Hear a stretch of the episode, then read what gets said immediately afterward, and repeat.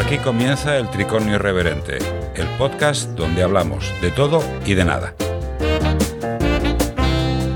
Bienvenidos a todos una semana más, un mes más, al Tricornio Irreverente, que este programa, este episodio vamos a hablar de algo que está, por desgracia, muy en boga y es muy, muy controvertido. Las vacunas, luces y sombras. Ante todo, vamos a hacer la presentación de nuestros colaboradores. Julio Fernández. Hola, buenas tardes. Juan de Dios Colmenero, Antonio Alonso y Juan José Santiago. Hola, buenas tardes. No me voy a extender en presentar los currículums de, los invitados porque los tenéis en la web. Hay un. Eh, Juan de es, eh, si no me equivoco, especialista en enfermedades infecciosas y Antonio Alonso es inmunólogo. Juan José Santiago es perito judicial, experto en propiedad intelectual y propiedad industrial. Y si queréis el currículum ya más extendido, en la web, en la página del episodio, lo encontraréis. También deciros que hay que. Hoy tengo que mm, remarcar una cosa porque he estado viendo las estadísticas del, podcast y nos ven gente de España, nos ve gente de Estados Unidos, concretamente de Texas, de California y de New Jersey, eh, gente de México, gente de Argentina, de Uruguay y de Bolivia. A todos, aparte de agradecerles su, su fidelidad. Y ya sin más vamos a presentar los libros y la serie, porque hoy no hay película porque Marco no está con nosotros por, por imposibilidad de agenda. Y yo brevemente voy a hacer las, las, la, serie y los libros. En los libros hay uno que a mí particularmente me ha gustado, La cadencia del estornino de Luis Mario, que es un libro que habla de una sociedad eh, distópica, posapocalíptica, donde ya se ha producido la última guerra mundial. Eh, hay unos grupos terroristas de una persona que preconiza la individualidad del individuo y luego unas hermanas que se hablan de usted y hasta ahí puedo leer. Cadencia del estornino de Luis Mario. Eh, luego hay un otro libro, este está editado por Malpaso, La cadencia del estornino, y El maldito apego pulgoso de César Sánchez Sánchez, que es un libro que a mi entender es una crítica social muy ácida de los eh, años 60 de Estados Unidos, eh, hace un paralelismo con la, serie famosa de, dibujos animados Los Autos Locos. Los protagonistas, que es Coral, que tiene varios protagonistas este libro, tienen eh, una pasión, los coches. Y aparte de eso, yo recomiendo que lo leáis. Está editado por Barrett y ya os digo, es una gozada de libro, crítica ácida a la sociedad americana y nos enseña sus eh, flaquezas y sus virtudes, si tiene alguna. Recordad, Maldito Pego Pulgoso de César Sánchez Sánchez, editado por Barret. Y de cómics tenemos Las Puertitas del Señor López, de Carlos Trillo y Horacio Altuna. Estos fueron una, en los años 70 y por decirlo de alguna manera, fueron una crítica ácida a la, falta de libertad de expresión cuando la dictadura argentina. Y hablan de un señor que es un pusilánime, es un timorato, es un tío cobarde, es un oficinista que está en la vida pues por estar. Su señora es una señora dominante, una señora que mm, exige todo y cuando este hombre tiene esos ataques de pánico y de pusilanimidad, automáticamente coge, abre una puerta y se mete en otro mundo. Yo lo recomiendo. Las, eh, las puertitas del señor López, de Carlos Trillo y Horacio Altuna. Y luego otro que a mí particularmente me ha gustado mucho porque me he divertido a cantidad, Dolores y Lolo, de Mamen Moró y, e Iván Bati.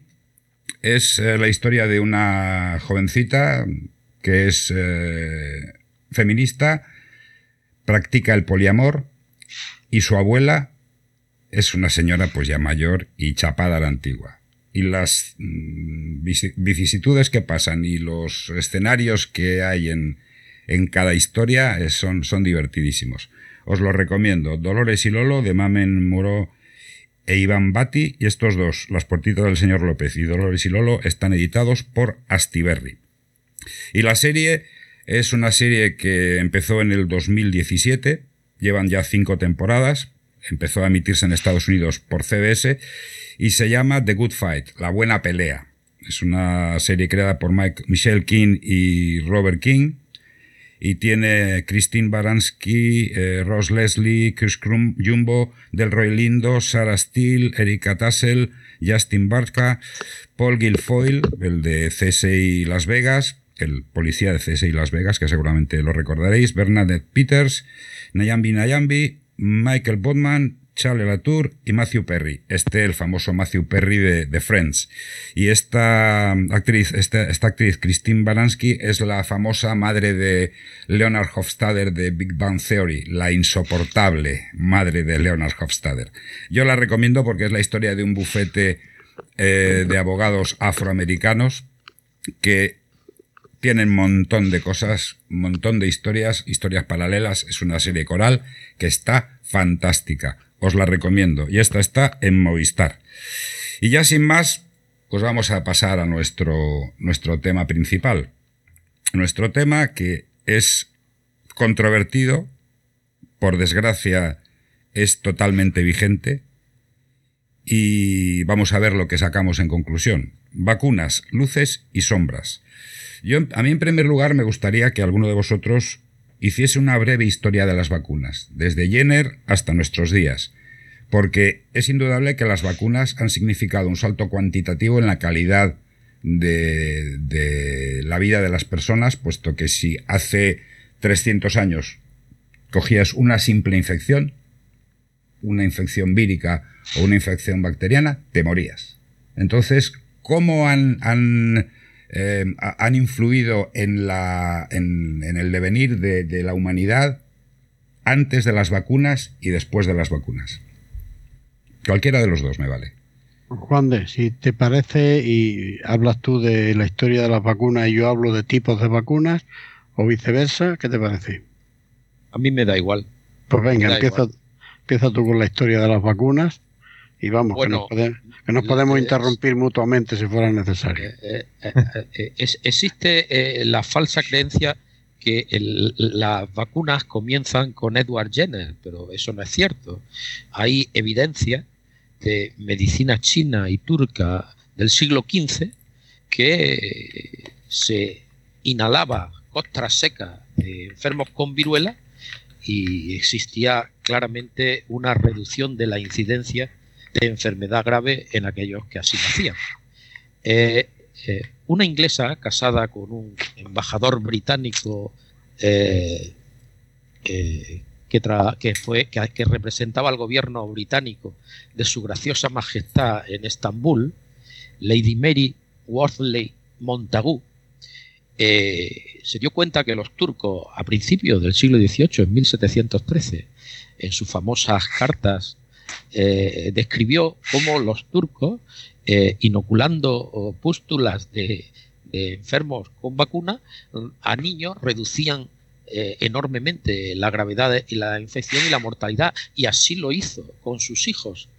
Y ella fue la que inspiró a Edward Jenner, que bastantes años más tarde se dio cuenta de que la viruela, ah, la variola, la viruela vacuna, eh, si se inoculaban las pústulas, el, fluido de, las pústulas a humanos, la enfermedad eh, que se producía era una enfermedad atenuada.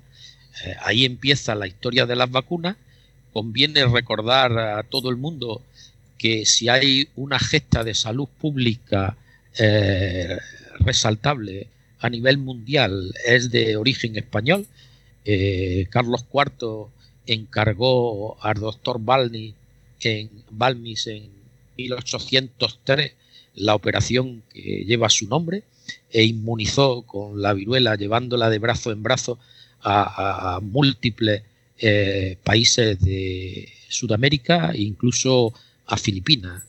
Eh, en fin, que después de esto, pues bueno, ya viene la era de Pasteur, que describió y descubrió y fabricó la vacuna de la rabia y de aquí hasta nuestros días la última vacuna ha sido la del papilomavirus y bueno, hay vacunas que como ahora va a comentar Antonio, pues actúan de muy diferente forma, pero el objetivo es presentar al sujeto que la recibe una parte antigénica del microorganismo frente al cual se quiere uno proteger para que su sistema inmune fabrique una respuesta que impida o bien que la enfermedad se transmita o bien que caso de transmitirse se desarrolle de una forma más benigna.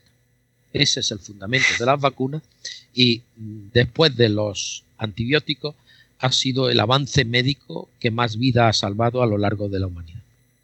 Eh, me paro aquí y si queréis pues después comentamos algunos aspectos de las vacunas, de eh, tipo de mecanismo de acción, pero creo que lo iba a comentar Antonio, las diferentes vacunas que hay. Sí, los tipos de vacunas. Bueno, sí.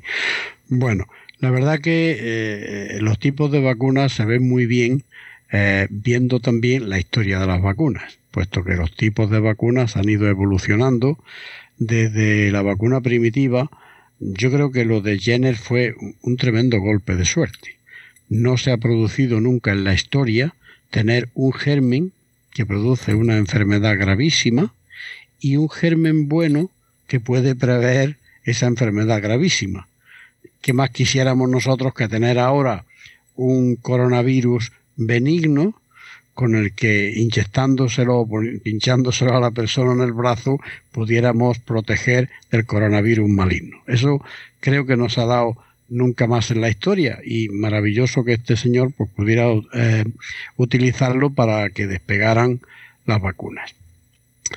Como ha dicho mi compañero, pues eh, eh, Jenner lo que utilizó fue gérmenes vivos, eh, que con esa vacuna no era peligroso, pero con otras vacunas hubiera sido peligrosísimo. De hecho, eh, los experimentos que ha dicho Juan de Dios, que se produjeron, eh, yo tengo incluso aquí algo reseñado del siglo XI en China, de coger pústulas de la viruela maligna, la humana, tratarla de alguna manera, machacar las costras y tal, y, y, aplicarla bien por vía nasal o como fuera, eso no estaba exento de peligro y hubo muchos accidentes y están recogidos en la historia casos en los que han muerto bastantes personas. Pero es que el progreso de la ciencia siempre se cobra algo y de hecho el maravilloso éxito que tenemos con las vacunas también se ha cobrado su precio a lo largo de la historia y han tenido que morir muchas personas para que otras puedan sobrevivir. Es ley de vida. Em, como digo, el primer escalón fueron los gérmenes vivos, con sus peligros y, sus dificultades de preparación, porque manejar un germen que te puede producir una enfermedad gravísima o mortal en un laboratorio, y menos en las circunstancias que había en aquellos laboratorios de preparación eh, donde las técnicas eran muy rudimentarias, no estaba exento de peligro. Y entonces se inventó lo de atenuar los gérmenes. Es decir, el germen se le puede no matar, sino tratarlo bien mediante sustancias químicas, como puede ser, por ejemplo, el formol, o tratarlo con calor, para que conserve su capacidad de ser extraño y le dé al sistema inmune también la sensación de ser peligroso y que éste produzca una respuesta inmune, pero que nunca llegue a producir la enfermedad. Esos son los que se llaman o las que se llaman vacunas con gérmenes atenuados, por ejemplo la rabia, que se inyectó por primera vez a Joseph Meister en el año 1985, pues era una, una vacuna de este tipo, ¿no? Después se pensó que quizás no habría ni que siquiera inyectar en germen entero, sino inyectar aquello lo mínimo imprescindible para que el sistema inmunológico detectara que aquello era algo extraño y que era algo peligroso y que por tanto había que luchar contra él. Y de esa manera vinieron las vacunas de toxinas, por ejemplo, el tétanos y la difteria no llevan gérmenes íntegros, pero sí llevan parte de esos gérmenes que son toxinas que son las que realmente producen eh, el daño en la enfermedad cuando la produce el germen íntegro, el tétanos o la difteria. Posteriormente se pensó incluso que no había que tratar con toxinas, porque la característica que tiene una toxina, hoy en día sabemos cuál es la composición perfecta de las toxinas, podríamos separar los componentes y estos son los buenos y estos son los malos sin ningún problema, pero entonces las toxinas en muchos casos eran conglomerados de moléculas en los cuales difuminadas en una variedad de moléculas estaban las auténticas toxinas.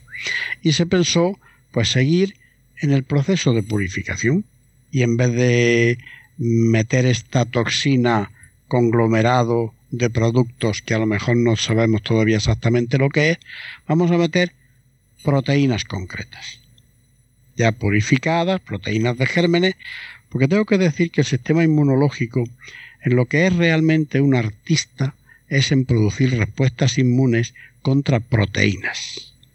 Pero contra hidratos de carbono no produce respuestas y contra lípidos, que son los otros principios inmediatos, eh, lo que se llaman polisacáridos, eh, le cuesta mucho trabajo mm, producir respuestas. Ya veremos que hay trucos para que lo produzcan. Por tanto, de los tres principios inmediatos que creo que me he liado un poco, eh, lípidos, polisacáridos y proteínas, el sistema inmune responde maravillosamente bien a las proteínas, no responde a los lípidos, pero responde mediante algunas maniobras bien, y si no, no responde muy bien a los polisacáridos.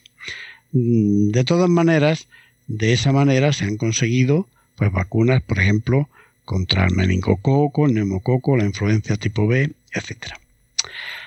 Como resulta que no se responde bien a los polisacáridos y muchos gérmenes eh, parece como si que se hubieran eh, enterado de ese punto flaco que tiene el sistema inmunológico, algunos gérmenes han desarrollado una estrategia para pasar desapercibido al sistema inmune, que son los que se llaman gérmenes encapsulados, que ellos se rodean de polisacáridos y de alguna manera al sistema inmune le cuesta mucho trabajo hacer respuestas eficientes contra esos gérmenes.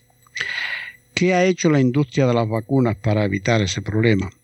Pues como hemos dicho que la respuesta es muy eficiente cuando hay proteínas, lo que han hecho ha sido vincular proteínas con el polisacárido contra el cual nosotros queremos inducir una respuesta.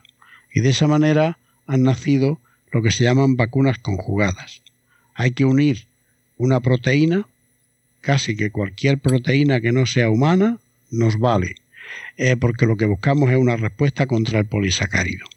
Uniéndolas las dos químicamente por un proceso químico fuerte, es decir, tiene que ser un enlace covalente, eh, se produce una muy buena respuesta contra la proteína, que no nos interesa en absoluto, pero también se produce una muy buena respuesta contra el polisacárido procedente del germen contra el cual queremos proteger.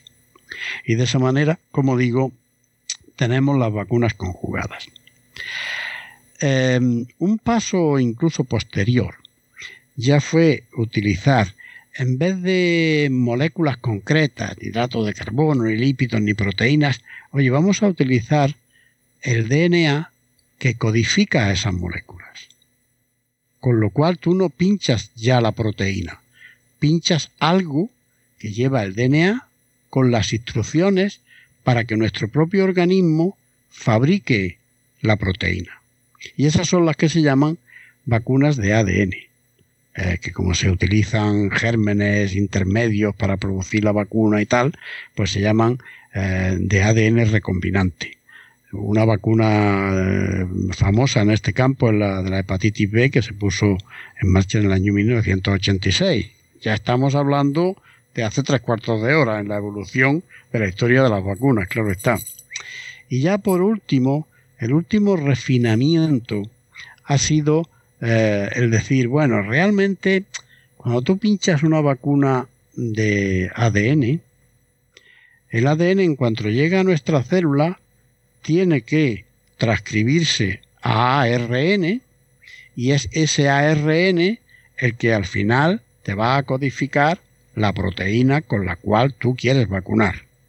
Bueno, ¿y por qué no en vez de utilizar ADN, que obviamente el ADN llega al núcleo de las células, eso tiene sus connotaciones, le pueden meter material genético, eh, están los detractores de esas maniobras, etcétera, etcétera. Pues mire, vamos a ser mucho más puros.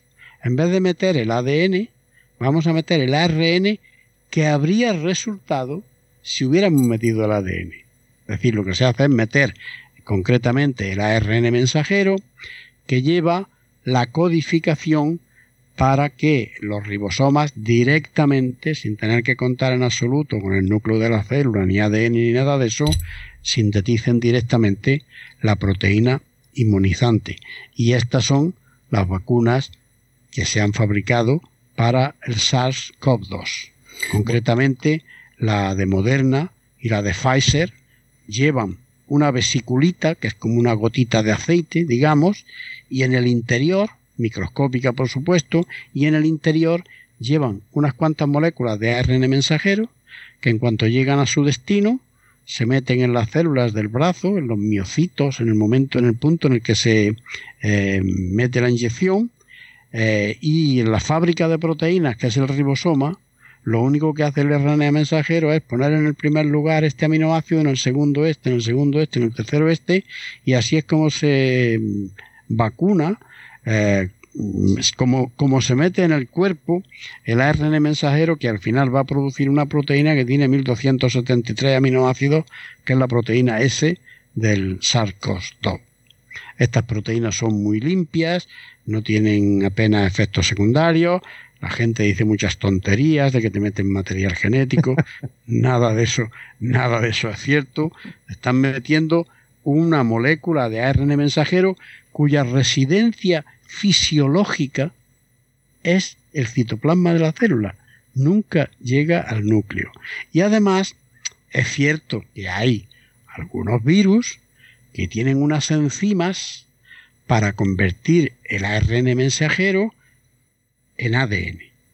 Pero es que el virus del que estamos hablando no lleva esa enzima que se llama transcriptasa inversa. Luego no existe ninguna posibilidad de que eh, este RNA mensajero se incorpore a nuestro núcleo, nos vaya a modificar el genoma para toda la vida, nos vayan a crecer cuernos, de eso no va a ocurrir absolutamente nada.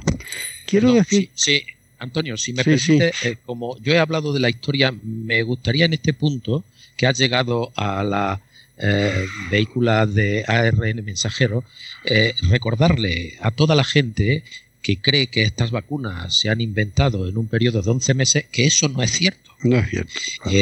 Eh, David Whitman fundó la empresa Moderna junto a Kathleen Caricó en 2005 y empezaron a crear las plataformas para producir vacunas con RNA mensajero. Posteriormente, el doctor Sahin y su esposa, la doctora Turesi, fundaron en 2008 BioNTech. Ambos grupos, Moderna y BioNTech, estaban interesados en producir vacunas activas frente a, a distintos tipos de tumores y ya tenían plataformas muy, muy avanzadas para producir estas vacunas. ¿Qué es lo que ha sucedido con la vacuna del SARS-CoV-2? Pues que estos equipos estaban ya tan avanzados que cuando el gobierno chino, el 12 de enero del 2020, hizo pública la secuencia genómica del SARS-CoV-2, ambos grupos se lanzaron de forma eh, impetuosa para ver si su modelo era capaz de funcionar en una enfermedad viral de esta naturaleza. Y la suerte ha sido que ha funcionado. Pero no es que nos hayamos sacado las vacunas de RNA mensajero en el 2020 de, debajo de la manta y en nueve meses. Eh, eh, eso, es, eso es el error. los grandes avances científicos tienen una base experimental ancestral que poquito a poco se va construyendo y en base a la cual en un momento determinado se ven nuevas aplicaciones. Y yo pregunto, perdona, perdona que te interrumpa, pero yo pregunto, yo esto no lo había oído antes. Eh, ¿No habría sido, digamos, una noticia tranquilizadora para el público, para la gente, para nosotros, los que estamos en riesgo de coger esta porquería, que nos lo hubieran dicho, que esto no ha sido, porque yo particularmente siempre he dicho, una vacuna de esta envergadura desde que ha salido esto y ya nos están vacunando al año siguiente, a mí me parecía un poco descabellado. Claro, desconocía el dato que acabas de, decir. ¿Por qué esto no se ha hecho a la luz pública? Es que no se puede confundir el desarrollo de una vacuna con el, eh, la metodología necesaria que requiere su registro internacional, que tiene una, una serie de fases que son lentas y que en este caso, por razones de emergencia de salud pública, han sido aceleradas.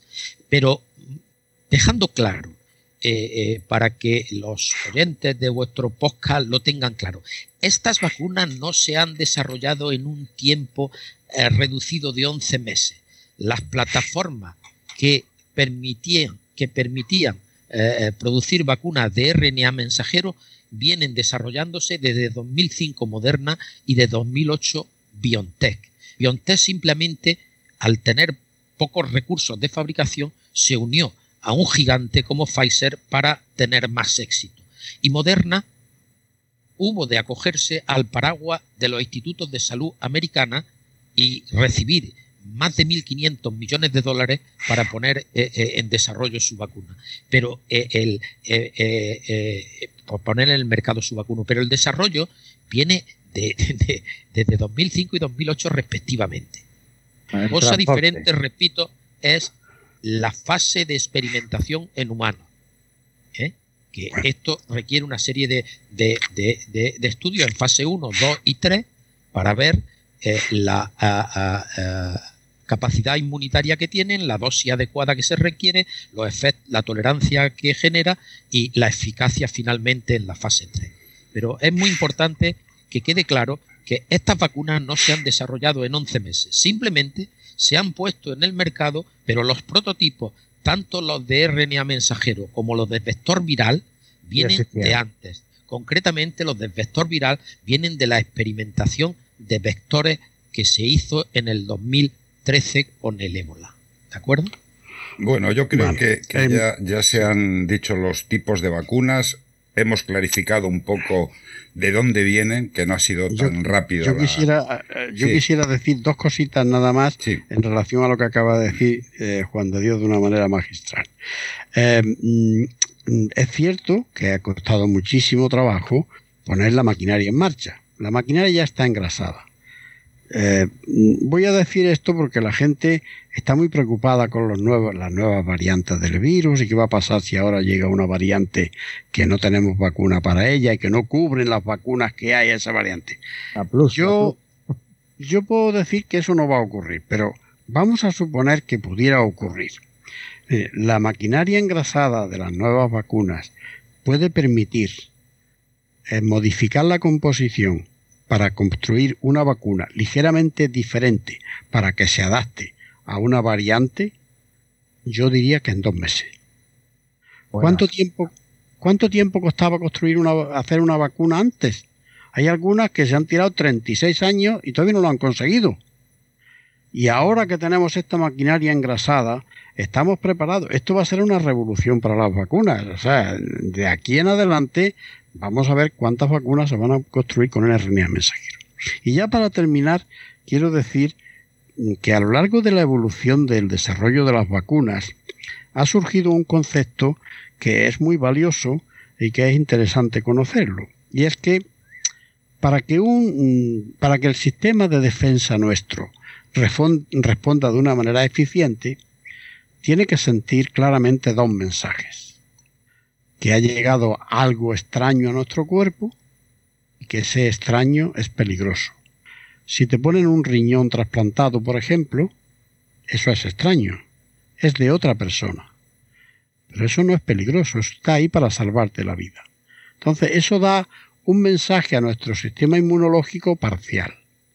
Y esa parcialidad induce una respuesta que puede ser fácilmente controlada con inmunosupresores, los que toman todos los enfermos trasplantados.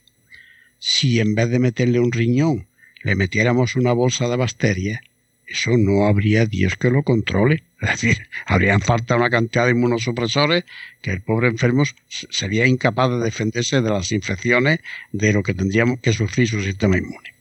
Por tanto, vamos a quedarnos con la idea de que para que la respuesta sea eficiente necesitamos que nos entre algo extraño y que eso algo, ese algo extraño sea peligroso. Y los gérmenes con los que llevamos conviviendo desde que vinimos a esta tierra nos dan ese mensaje maravillosamente bien. Un germen íntegro, te entra la gripe, bueno, nuestro sistema de alarma lo detectan inmediatamente, empiezan a reaccionar, empiezas a llorar, te duele la cabeza, no, se te pone el cuerpo que dan ganas de darte una limosna. Sí, tenemos un sistema de defensa y unos sensores de enfermedad extraordinarios. ¿Qué es lo que pretendemos con una vacuna? Que la vacuna suelte esos dos mensajes. Diga, soy extraño y soy peligroso. Reacciona. Por eso cuando nosotros poníamos vacunas al principio con gérmenes íntegros, no había problema.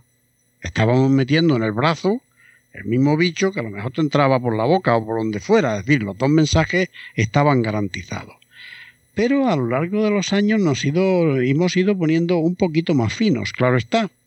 Y ahora resulta que llegó un momento en la historia que en vez de meter un germen, pues ya no metíamos nada más que, por ejemplo, proteínas de ese germen, o metíamos polisacáridos de ese germen. Es decir, que hemos ido yendo cada vez, cada vez más finos, resulta que en esa finura hemos seguido dando el mensaje de extraño, porque la proteína sigue siendo extraña, pero ya el sistema inmune al meterle una proteína sola no sabe si viene de un germen o viene de una planta, porque lo que le metes es una cosa absolutamente insignificante. Y se estaba observando que las vacunas iban perdiendo eficiencia a medida que nos poníamos más finos en los laboratorios. De hecho, en los comienzos, cuando se empezaron a preparar estas vacunas ya un poquito más purificadas, como las técnicas no eran muy buenas y los laboratorios no estaban limpios, en el mismo proceso de preparación de la vacuna se iban uniendo a la gente contra el cual nosotros queríamos eh, inducir una respuesta, querían, por ejemplo, una proteína, se iban uniendo gérmenes que se cogían de las encimeras, de los tubos de ensayo, de la bata sucia del que estaba trabajando, y llegaba la vacuna a su sitio y la vacuna respondía bien a medida que se fueron perfeccionando las técnicas, la proteína iba llegando cada vez más limpia y la respuesta era cada vez menor. De hecho, se daba la frase común entre los que estaban manejando las vacunas, dice, esta vacuna no va bien, viene demasiado limpia. O esta vacuna está mejor, trae mucha suciedad. Por tanto, ¿qué es lo que se ha inventado para suplir esa necesidad de dar la segunda señal de que no solamente soy extraño, sino que soy peligroso. Pues se han inventado unos productos que se llaman adyuvantes. ¿Qué es un adyuvante? Pues un adyuvante es algo que es capaz de dar la, señal de peligro. Por ejemplo, vamos a coger eh, un bicho que nos ha atacado y nos ha diezmado durante toda la historia de la humanidad, la tuberculosis. Si nosotros queremos producir una respuesta muy eficiente contra una proteína de un germen, sea el que sea, y queremos que esa respuesta sea eficiente, le vamos a agregar algo que dé la, sensación de peligro, y ese algo son unos pocos Mycobacterium tuberculosis machacados. Nuestro sistema inmune tiene una sensibilidad tremenda va a aportar la sensación de peligro, la proteína aporta la sensación de extraño y se producen unas reacciones muy efectivas. Claro, y ahora me diréis vosotros, pero es que lo más limpio que se está produciendo ahora mismo en vacunas son los ARN mensajeros, que vienen puritos, puritos, puritos. ¿Dónde está ahí el, el adyuvante? Porque el RNA mensajero va a producir una proteína que va a dar la sensación de extraño, ¿dónde está la sensación de peligro? Pues hemos tenido la gran suerte de que nuestro sistema inmunológico tiene un sistema de detección para, mm, para detectar cantidades ínfimas de material genético extraño. Fijaros que el material genético, si, te meten material genético es como si te roban eh, las claves de, la tarjeta de crédito. Meten material eh, genético y se están metiendo en la cocina de nuestro, de nuestro ser, de nuestras células. Y por eso tenemos unos receptores ahí que se llaman receptores tipo TOL, que en cuanto detectan la presencia de material genético, sea DNA o RNA, dan la señal de alarma. Y por tanto, si a esa señal de peligro le agregan la proteína que va a codificar el RNA mensajero, tienes todos los ingredientes para una vacuna maravillosa que es la que se está consiguiendo con el RNA mensajero. No sé si he sido capaz de transmitir el mensaje. Yo, soy básico, no tengo carrera de medicina ni nada, y, acabo de entender, sí, perfectamente. que antes era el bicho atontado y ahora lo que hace es meter, digamos que la huella del bicho atontado de forma que como activa un sistema de mecanismo de autodefensa que tiene el cuerpo, que es para protegerse las modificaciones en el código de la, del ADN, directamente lo detecta como, como conflictivo y va por él para reaccionar contra ello. Eso, es lo que, incita, es lo que incentiva que grabe en la memoria esa proteína como el origen de la infección. No creo. Ya que hemos, ya, que hemos sacado. José, lo has dicho muy bien, pero, pero Alonso ha quedado mucho mejor que tú, ¿eh? Lo ha dicho divinamente. Bueno, ya que, hemos. es que yo me lo he preparado y él no. Si él se ahora, mañana lo dice perfecto. Bueno, yo soy un médico del sistema sanitario público y eh, eh, Antonio es catedrático y tiene cierta tendencia a la prolijidad, ¿no? De manera que eh, yo responderé cuando me preguntéis, ¿eh? No, ha, quedado perfectamente entendido. Yo lo que he oído, SARS-CoV-2, ¿qué es el SARS-CoV-2? ¿Por qué es tan peligrosa la COVID? Venga, Juan de. Bueno, eh, el, el SARS-CoV-2 es el séptimo miembro de la familia Coronaviridae, que es una familia ampliamente conocida de virus eh, procedentes de una fuente animal que es el murciélago con determinado huésped intermedio. De esa familia hay cuatro virus buenos y tres malos. Los cuatro virus buenos son los que producen catarros comunes, y los tres virus malos son el SARS-CoV-1, que produjo la eh, eh, pandemia de coronavirus primera eh, en 2003. Después apareció el MERS, que es el segundo, el segundo coronavirus peligroso, que produjo la, la, epidemia del virus de Oriente Medio, del coronavirus de Oriente Medio, ambos con una mortalidad tremenda, del 17 y 35% respectivamente. Y por último, el, el SARS-CoV-2, que es el que está produciendo la enfermedad que conocemos como COVID-19. Este coronavirus es eh, más peligroso que el SARS-CoV-1 o el SARS o el MERS depende desde el punto de vista que se enfoque. Si es desde el punto de vista de agresividad, no. Es mucho menos agresivo porque produce una letalidad muy inferior a sus dos congéneres de coronavirus peligroso. Lo que sucede es que es muchísimo más transmisible. De manera que eh, el aumento de transmisibilidad y la capacidad de transmitirse en la fase en, la que el sujeto infectado todavía no tiene síntomas, en la fase de asintomático, hace que su expansión sea demoledora.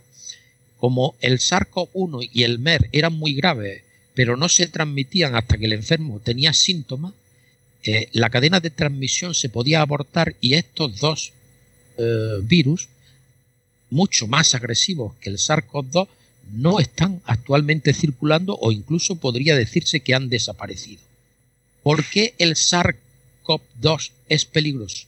Es peligroso porque es muy transmisible, es peligroso porque se puede transmitir incluso estando el sujeto asintomático y la tercera razón por la que es peligroso es porque a diferencia de los coronavirus buenos que producen catarros comunes, en ocasiones, en determinados segmentos de la población, generalmente pacientes con comorbilidades o con un sistema inmune más perezoso como los de edad avanzada, desencadena una respuesta inmunitaria muy severa que puede conducir a fracaso respiratorio y muerte. Pero no es el coronavirus más peligroso de la familia en términos de mortalidad. Sí es el más transmisible y por lo tanto el más eficiente. ¿Qué riesgos hay de, infección del coronavirus? ¿Cuáles son los riesgos para, para... Yo estoy andando por la calle, ¿cómo me contagio? ¿Cuáles son los riesgos de infección? Eh, bueno, eh, al principio de la epidemia eh, se pensaba que la transmisión era exclusivamente por mecanismo de gotitas y por contacto directo. Los famosos aerosoles. No, no, aerosoles es otra cosa. Ah. Eh, gotitas son las microgotas que exhalamos al hablar, al hablar, al estornudar, al toser, al gritar o al cantar, que tienen un diámetro alrededor de 10 micras y envuelven a virus, pero por su peso tienden a caer eh, cerca del sujeto que las expele. Al principio se creía que ese era el mecanismo predominante junto al contacto directo, es decir, tocar superficie infectada y con tus manos tocarte las mucosas de la nariz, de los ojos, de la boca. A medida que nuestros conocimientos han, han, avanzado, se sabe que el mecanismo de contacto tiene mucha menos importancia, es decir, podemos infectarnos tocando superficies contaminadas, pero este es un mecanismo poco eficiente, y lo que hemos aprendido es que el virus no solo va en las gotitas que se llaman droplets en inglés y que eh, eh, eh, son de, un tamaño relativamente grande y no superan la distancia de 1,5 metros, sino se sabe que en espacios cerrados y mal ventilados el virus puede permanecer suspendido durante un cierto tiempo y alcanza eh, trayectoria mucho más larga. Entonces, lo que hemos aprendido es que cuando la distancia es corta, el espacio es interior y está mal, mal ventilado y tenemos la desgracia de que allí haya un supercontagiador, es decir, una persona que tiene una carga viral muy alta, eh, la posibilidad de contagio es eh, verdaderamente importante. Los grandes brotes se han producido en espacios cerrados con gente hablando alto, cantando o, celebrando. Y, esas son las, las dos enseñanzas que nos ha proporcionado este virus. Es importante, por eso, las tres precauciones de, eh, obviamente, la higiene debe mantenerse porque el contacto no es inocuo, pero no es muy eficiente. Lo importante es mantener una distancia de seguridad eh, y eh, tener especial precaución en ambientes cerrados, en ambientes eh, mal ventilados y cuando hay concentración de personas. La mascarilla, obviamente, reduce el riesgo independientemente de cuál sea la localización donde se, encuentre la presunta fuente de infección. Pero incluso con mascarilla no está totalmente asegurada la ah, imposibilidad de transmisión cuando está en un ambiente cerrado con personas eh, que no guardan la distancia de seguridad y eh, realizan actividades donde se generan la expulsión de muchos microorganismos. Cantar, eh, gritar, hablar fuerte, tocar instrumentos. ¿Eh? Ahora, que has hablado de la mascarilla, mañana, día 26, eh, se, creo que se elimina la obligatoriedad de llevar la mascarilla en espacios abiertos. Se va a mantener en espacios cerrados, por, por lo, que, lo que tú has dicho, muy bien has dicho. ¿Qué os parece esta medida? creo que espacios abiertos, por matizar, sí, cuando ya eh, espacio donde puedas mantener la distancia de seguridad. Eh, desde el punto de vista epidemiológico, el riesgo en ambientes abiertos, abiertos y sin contacto directo con otras personas, el riesgo es mínimo y además va bajando a medida que el número de infectados naturalmente o de forma artificial mediante vacuna progresa. Lo que sucede es que, obviamente, espacios abiertos no son similares eh, en todas las circunstancias. De manera que un espacio abierto es una calle, pero si esa calle es hipertransitada, es un espacio abierto donde la distancia no puede garantizarse. Igual ocurre con espectáculos al aire libre, por lo tanto, se puede eh, prescindir de la mascarilla cuando tú caminas con una distancia de seguridad eh, superior a 1,5 metros y no mantienes un contacto interpersonal con nadie. En esas circunstancias, eh, yo creo que puede, como se ha hecho en otros países, prescindir de la mascarilla. Esto se puede extrapolar a bares hiperfrecuentados aunque estén en el exterior, donde se habla fuerte y las mesas no están bien separadas. No. Se puede extrapolar a grupos que se juntan en la calle, aunque sea espacio libre, y hablan y interactúan a distancia corta. Tampoco.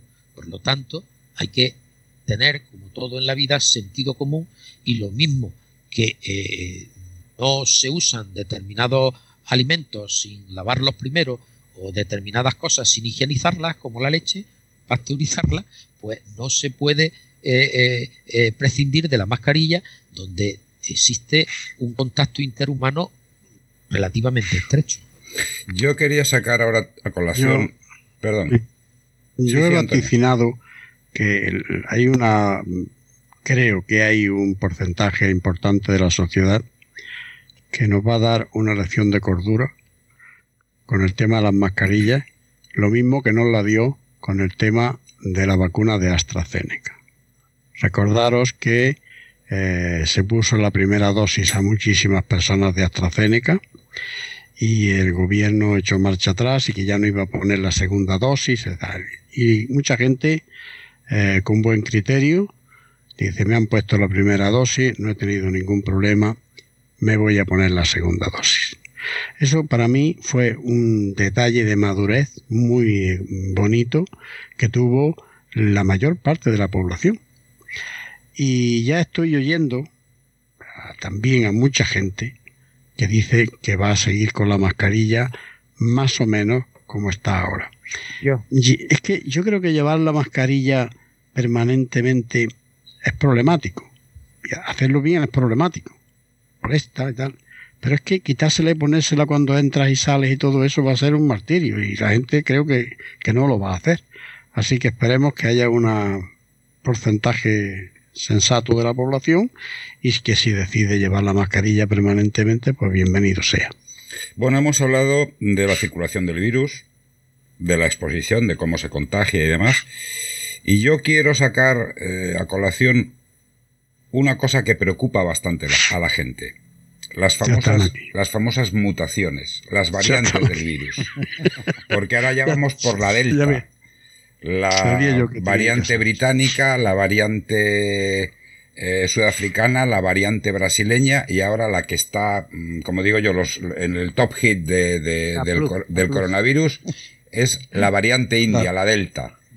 ¿Cómo, influye, cómo puede influir estar prohibido a usar la palabra variante aquel que no sepa lo que es un linaje de un virus y por lo tanto no pueda transmitirlo con claridad. Debería estar prohibido. Eh, las variantes no son sino la consecuencia eh, eh, inequívoca de que el virus, y más un virus ARN, cada vez que se reproduce, comete errores en su reproducción y por lo tanto genera, genera variantes. Estas variantes, senso estricto, no significan nada, sino que eh, el virus muta continuamente porque su reproducción se genera con errores. Y ni siquiera el coronavirus es un virus que muta mucho lo hace mucho más el virus de la influenza o el HIV. Eh, lo que sucede es que de las variantes se está hablando más desde el punto de vista periodístico que desde el punto de vista sanitario. La, cepa salvaje de Wuhan, la primera mutación significativa eh, en el mundo occidental que se conoce se produjo en España. Se produjo en la comunidad, ah, entre la comunidad valenciana, aragonesa o Cataluña en verano del año pasado en la posición 614. Esa fue la primera mutación que eh, se produjo desde el punto de vista epidemiológico significativa. Se estaba produciendo otra en California. Esta variante se hizo predominante en nuestro país, incluso fue a Gran Bretaña. ¿Qué sucedió después? Pues que esta variante, que tenía una mutación en la posición 614, eh, adquirió nuevas eh, mutaciones y se generó la variante primeramente llamada británica B117, ahora se llama alfa en la nueva denominación, que como es más eficiente transmitiéndose, desplazó al otro virus, lo cual es una cosa elemental en la biología. El más fuerte desplaza, el más fuerte y el más listo desplaza al más débil y más torpe. Igual que se estaban produciendo mutaciones en, Europa, se estaban produciendo mutaciones en África, se produjo la variante sudafricana, que ya tenía otras otras mutaciones, y la variante brasileña, beta y delta respectivamente.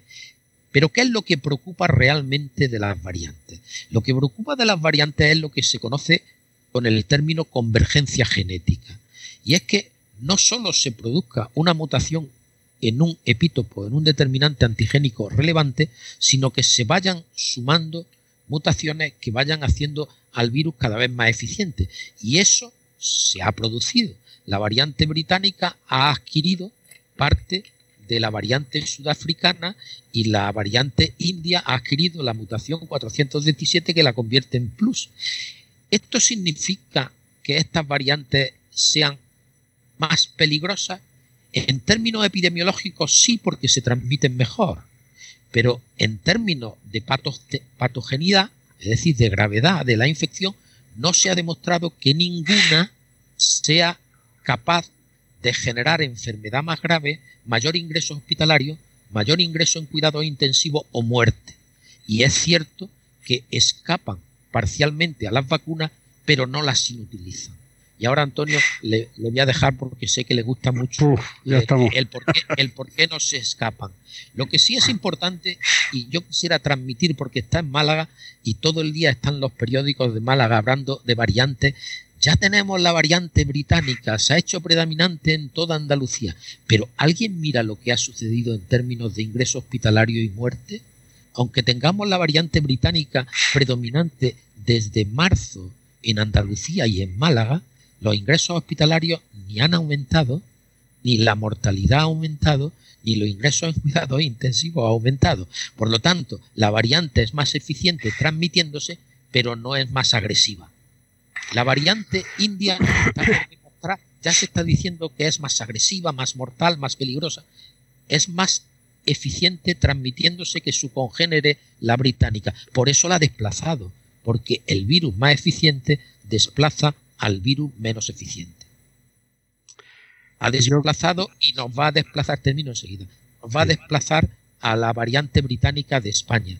Pero todavía hay que tener eh, tranquilidad y los médicos estamos educados para vivir en la incertidumbre y despejarla, no transmitir que es más grave, porque todavía no está demostrado que es más grave. Es verdad que eh, está poniendo en cierta eh, mayor tensión a las vacunas.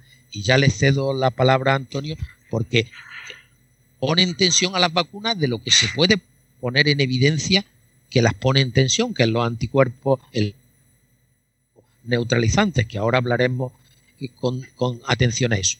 Pero el brazo celular eh, pues no se puede medir y hay que hablar de esto y ahora va a hablar Antonio seguro muy bien de esto. Bueno, eh, yo quisiera primero hacer un hincapié un poquitín en, el concepto de lo que es la mutación. Una mutación no es nada más que un cambio en la secuencia de bases de nuestro material genético. Se producen de una manera espontánea existe, se producen muchas mutaciones diariamente, desde que tenemos cada uno de nosotros 63 trillones de células.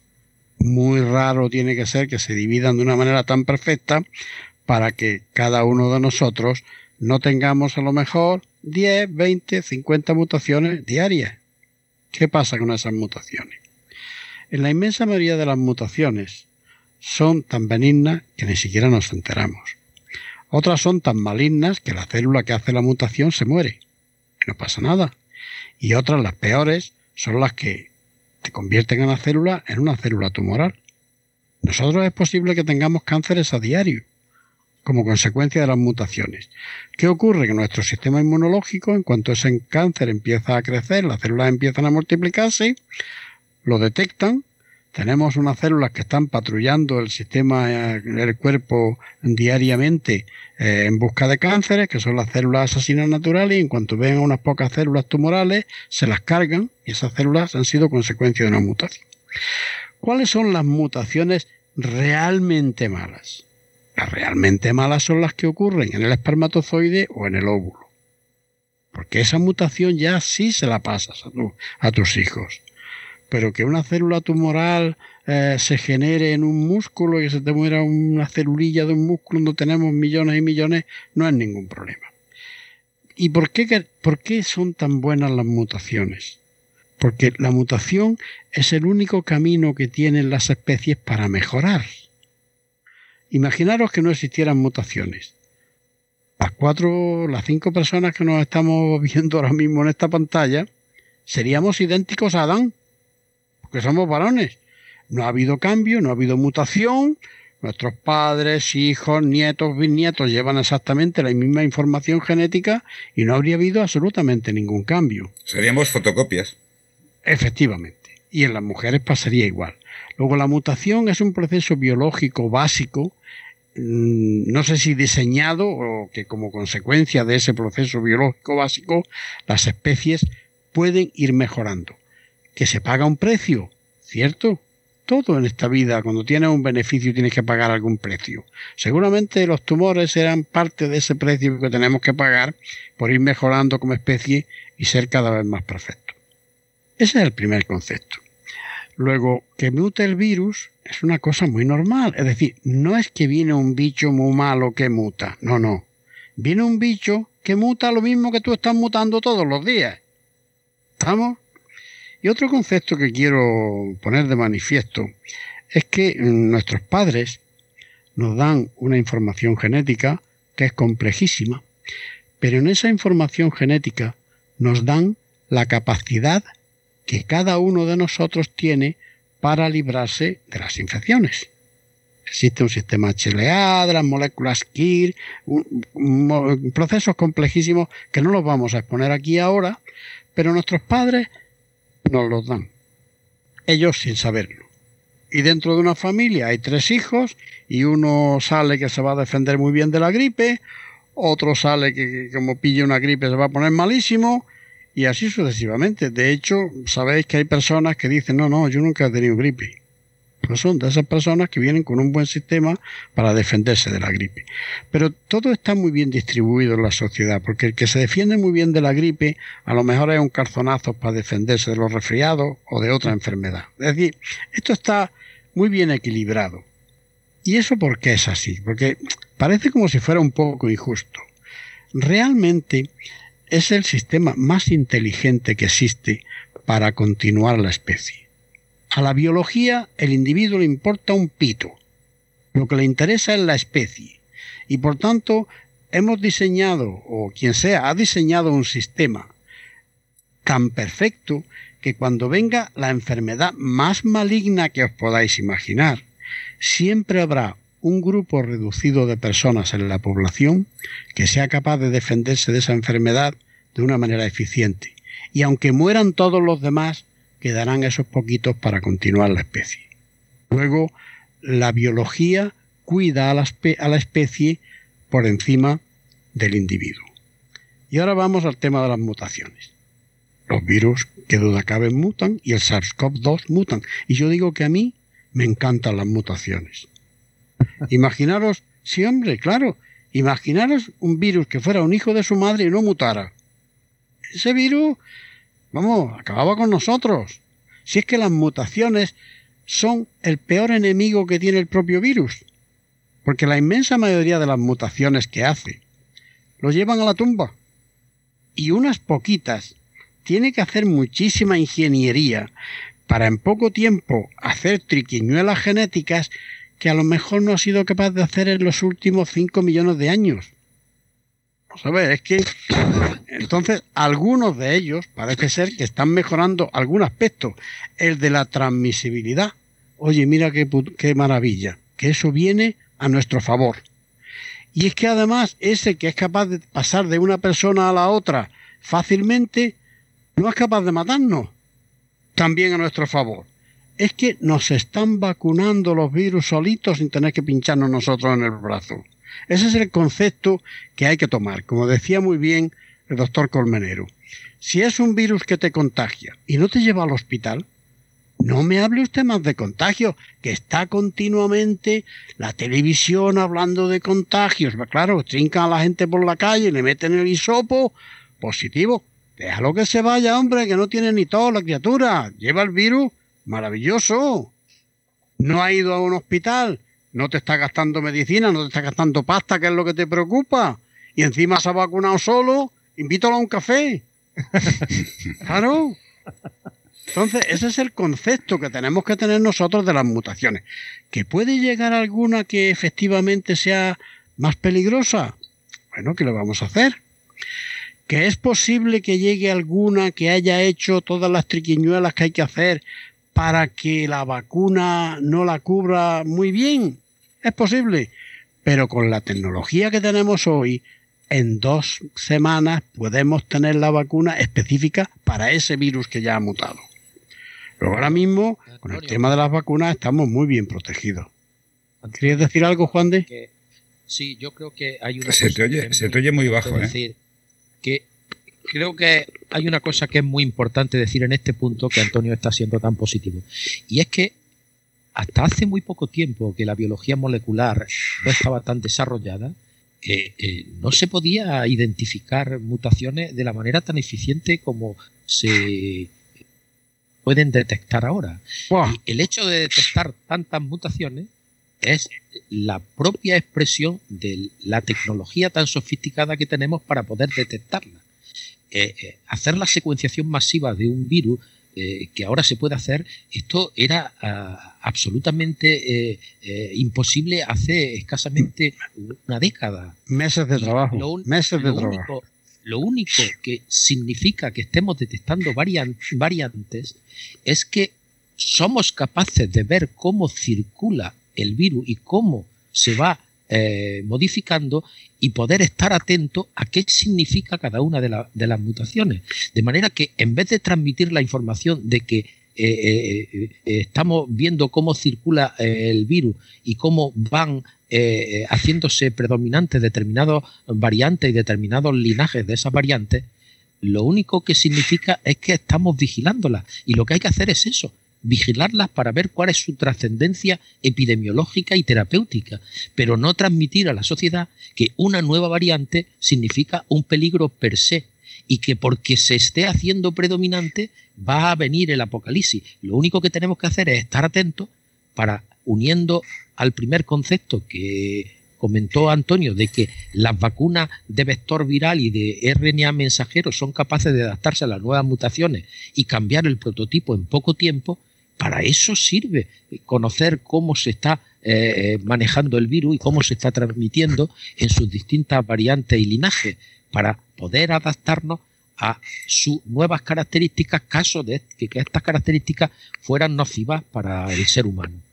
Eh, es importante, eh, por lo tanto, seguir las variantes, ver cómo se distribuyen y que todos los países, y nosotros tenemos tecnología para ello, eh, poder detectar las variantes y su circulación.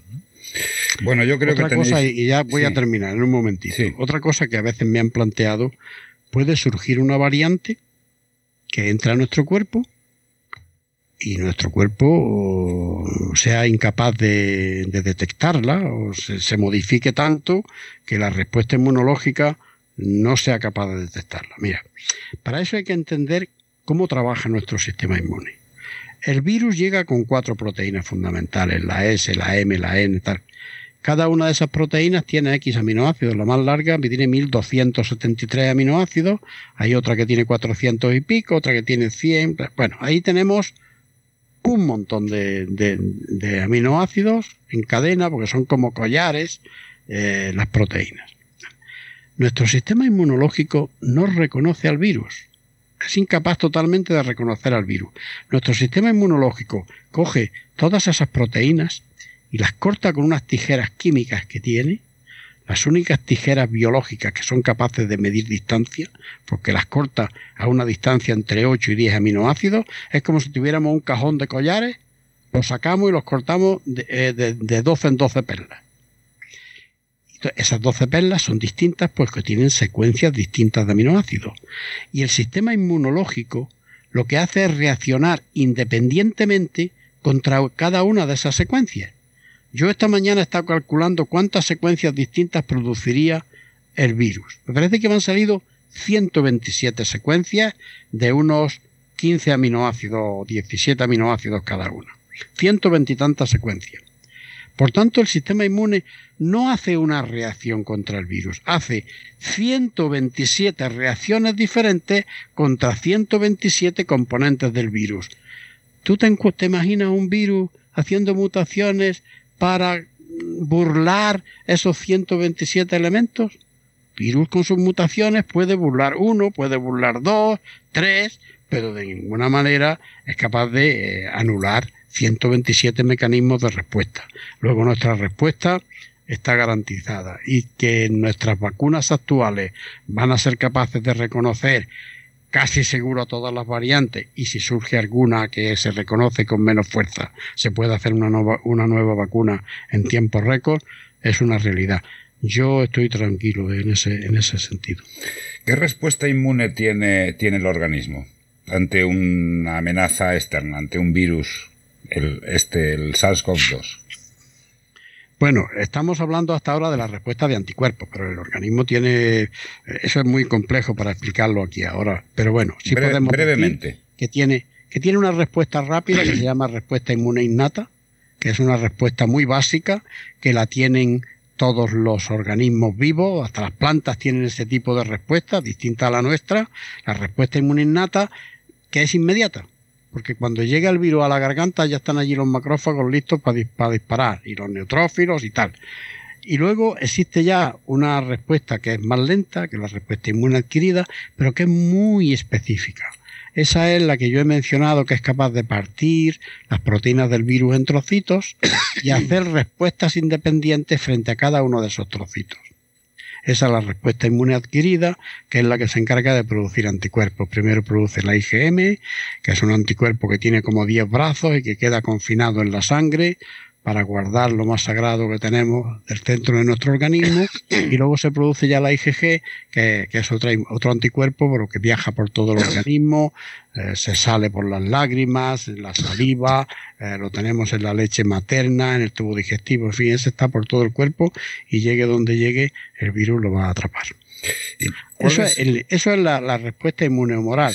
Pero luego existe otra respuesta, que es la respuesta celular, que está formada por las células asesinas naturales y los linfocitos T citotóxicos, que tiene el inconveniente de que no somos capaces de medirla en el laboratorio.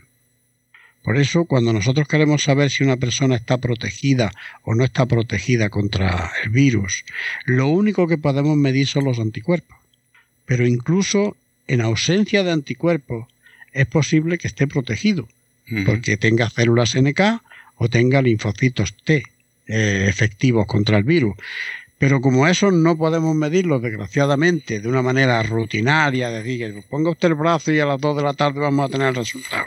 Eso no existe, los tenemos que fiar de los anticuerpos, que afortunadamente pues se miden fácilmente hoy en día. Yo quería preguntaros por la respuesta de niños, adultos, ancianos frente al virus. No son iguales, evidentemente. Cada uno tiene su respuesta. ¿Cómo funciona esto? Bueno, yo, Juan de yo eso te lo voy a dejar a ti, pero voy a hablar un poquito de lo que es la selección natural, que, que está ocurriendo desde que nosotros desde que ha llegado esta pandemia está funcionando, bueno, está funcionando permanentemente, pero está, está funcionando desde que llegó la pandemia y no, no sacamos el concepto. ¿Qué es la selección natural? Pues es muy fácil. Que cuando llega un enemigo, primero se carga los más débiles. Eso está, vamos, es que no hay que ser muy listo para entenderlo. Eso es así. Llega un virus y tenemos dos puntos que tenemos que entender para que funcione la cosa. Primero, que cada uno de nosotros nace con una capacidad determinada para defenderse de un germen determinado. Es decir, llega el coronavirus y aquí está el machote, que hagan lo que le hagan, no va a tener la enfermedad, entra el virus, va a ser asintomático, va a producir su respuesta inmunológica y ni siquiera que ni siquiera se entera que le ha llegado el virus. Pero luego va a estar el otro que sus padres le dieron la genética menos, menos positiva para este concreto germen y van a padecer una enfermedad grave. Por eso llega el virus, este que malito se ha puesto, este menos malo y el otro ha llegado a morirse. Pero dentro de ese crisol que tenemos en la sociedad, de unos muy machotes para defenderse del virus y otros un poquito menos, tenemos los otros que además tienen una pierna quebrada. Y son las personas que tienen enfermedades adicionales. Por ejemplo, los que tienen patologías previas o los que son muy mayores y tienen todo su sistema deteriorado. Por eso cuando ha llegado el virus, ¿a quién ha atacado primero?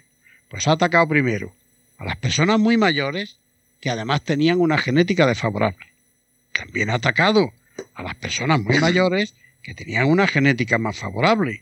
Y así nos vamos bajando para abajo y el virus, a medida que lo estamos arrinconando, porque a vosotros os parecerá que no, pero es que al virus lo estamos arrinconando. Cuando se muere un abuelete, ¿qué pasa? Le hemos quitado al virus un candidato. Y a medida que van muriendo personas, el virus se queda sin trampolín para ocupar a, esas personas. Y a medida que vamos vacunando a personas, le vamos quitando trampolín. Y, llega, y, a medida que se va encontrando con personas jóvenes que se defienden muy bien, le estamos quitando trampolín. De tal manera que, ¿cómo va a morir el virus? El virus va a morir cuando en una reunión en la que hay 12 personas, llega uno con el virus y todos los demás o no responden o, son inmunes a ese virus porque tienen un sistema inmune maravilloso, porque su genética se la dieron sus padres, otros estarán vacunados y así sucesivamente el virus, aunque salte, no encontrará receptor para, eh, para continuar la enfermedad. Pues esos son los dos conceptos que yo quería verter ahora y yo le voy a dejar a Juan de Dios que conteste esa pregunta de una manera un poco más eh, ordenada que yo. ¿Cuál era la pregunta inicial? La pregunta inicial, la respuesta inmune, que ya la contestaste tú, pero la respuesta inmune de los niños, de los adultos ah, y los ancianos frente al virus. porque evidentemente no es igual la respuesta de un niño o de un joven, de un adulto o de un anciano. Juan de. Bueno, yo eh, soy un médico de adultos y lo único que voy a decir de los niños es que eh, desde el principio de la pandemia se ha visto que eh, se infectaban igual, pero enfermaban menos. había un altísimo porcentaje de asintomáticos y cuando enfermaban tenían eh, cargas virales algo menores, de manera que eran menos transmisores. Las razones inmunitarias de este fenómeno yo no las conozco en profundidad.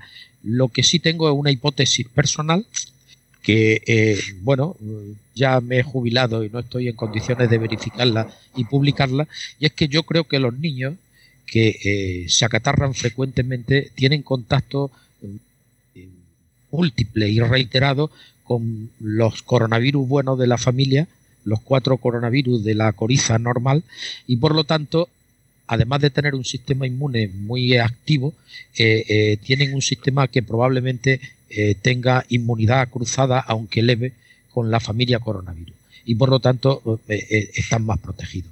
Dentro de los adultos, sí es evidente lo que ha dicho Antonio, el factor de riesgo fundamental desde el principio de la epidemia se vio que era la edad, la mortalidad en el grupo etario de 80 años es del 16%, mientras que en el grupo de 40 años es cero, en lo cual demuestra que a medida que el sistema inmune entra en inmunosenescencia, es decir, ni presenta los antígenos ni responde a ellos de la misma forma, el virus tiene más oportunidades.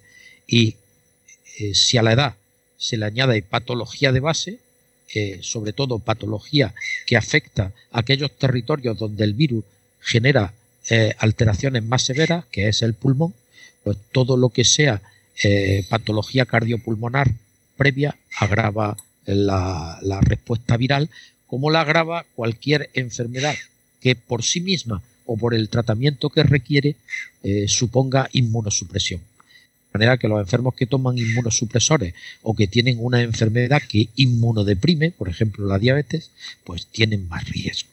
Esos son los factores de riesgo que se han demostrado en todas las grandes cohortes epidemiológicas. Edad, enfermedad cardiovascular, hipertensión y hay otra muy importante que es la obesidad.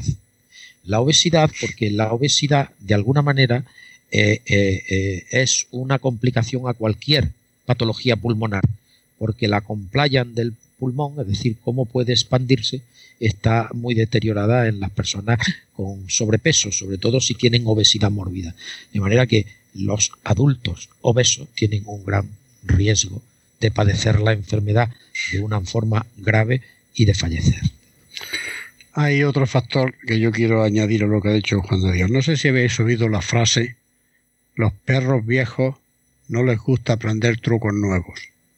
No sé si habéis oído alguna vez la frase esa. Bueno, pues, ¿qué ocurre con el sistema inmune? En un niño, eh, el sistema inmunológico está muy joven, ha sufrido muy pocas batallas inmunológicas, es decir, no ha tenido grandes luchas eh, inmunológicas, pues sencillamente porque no ha estado suficiente tiempo en este mundo para encontrarse con los gérmenes para sufrir batallas y por tanto su sistema inmunológico no tiene una cosa que se llama memoria inmunológica.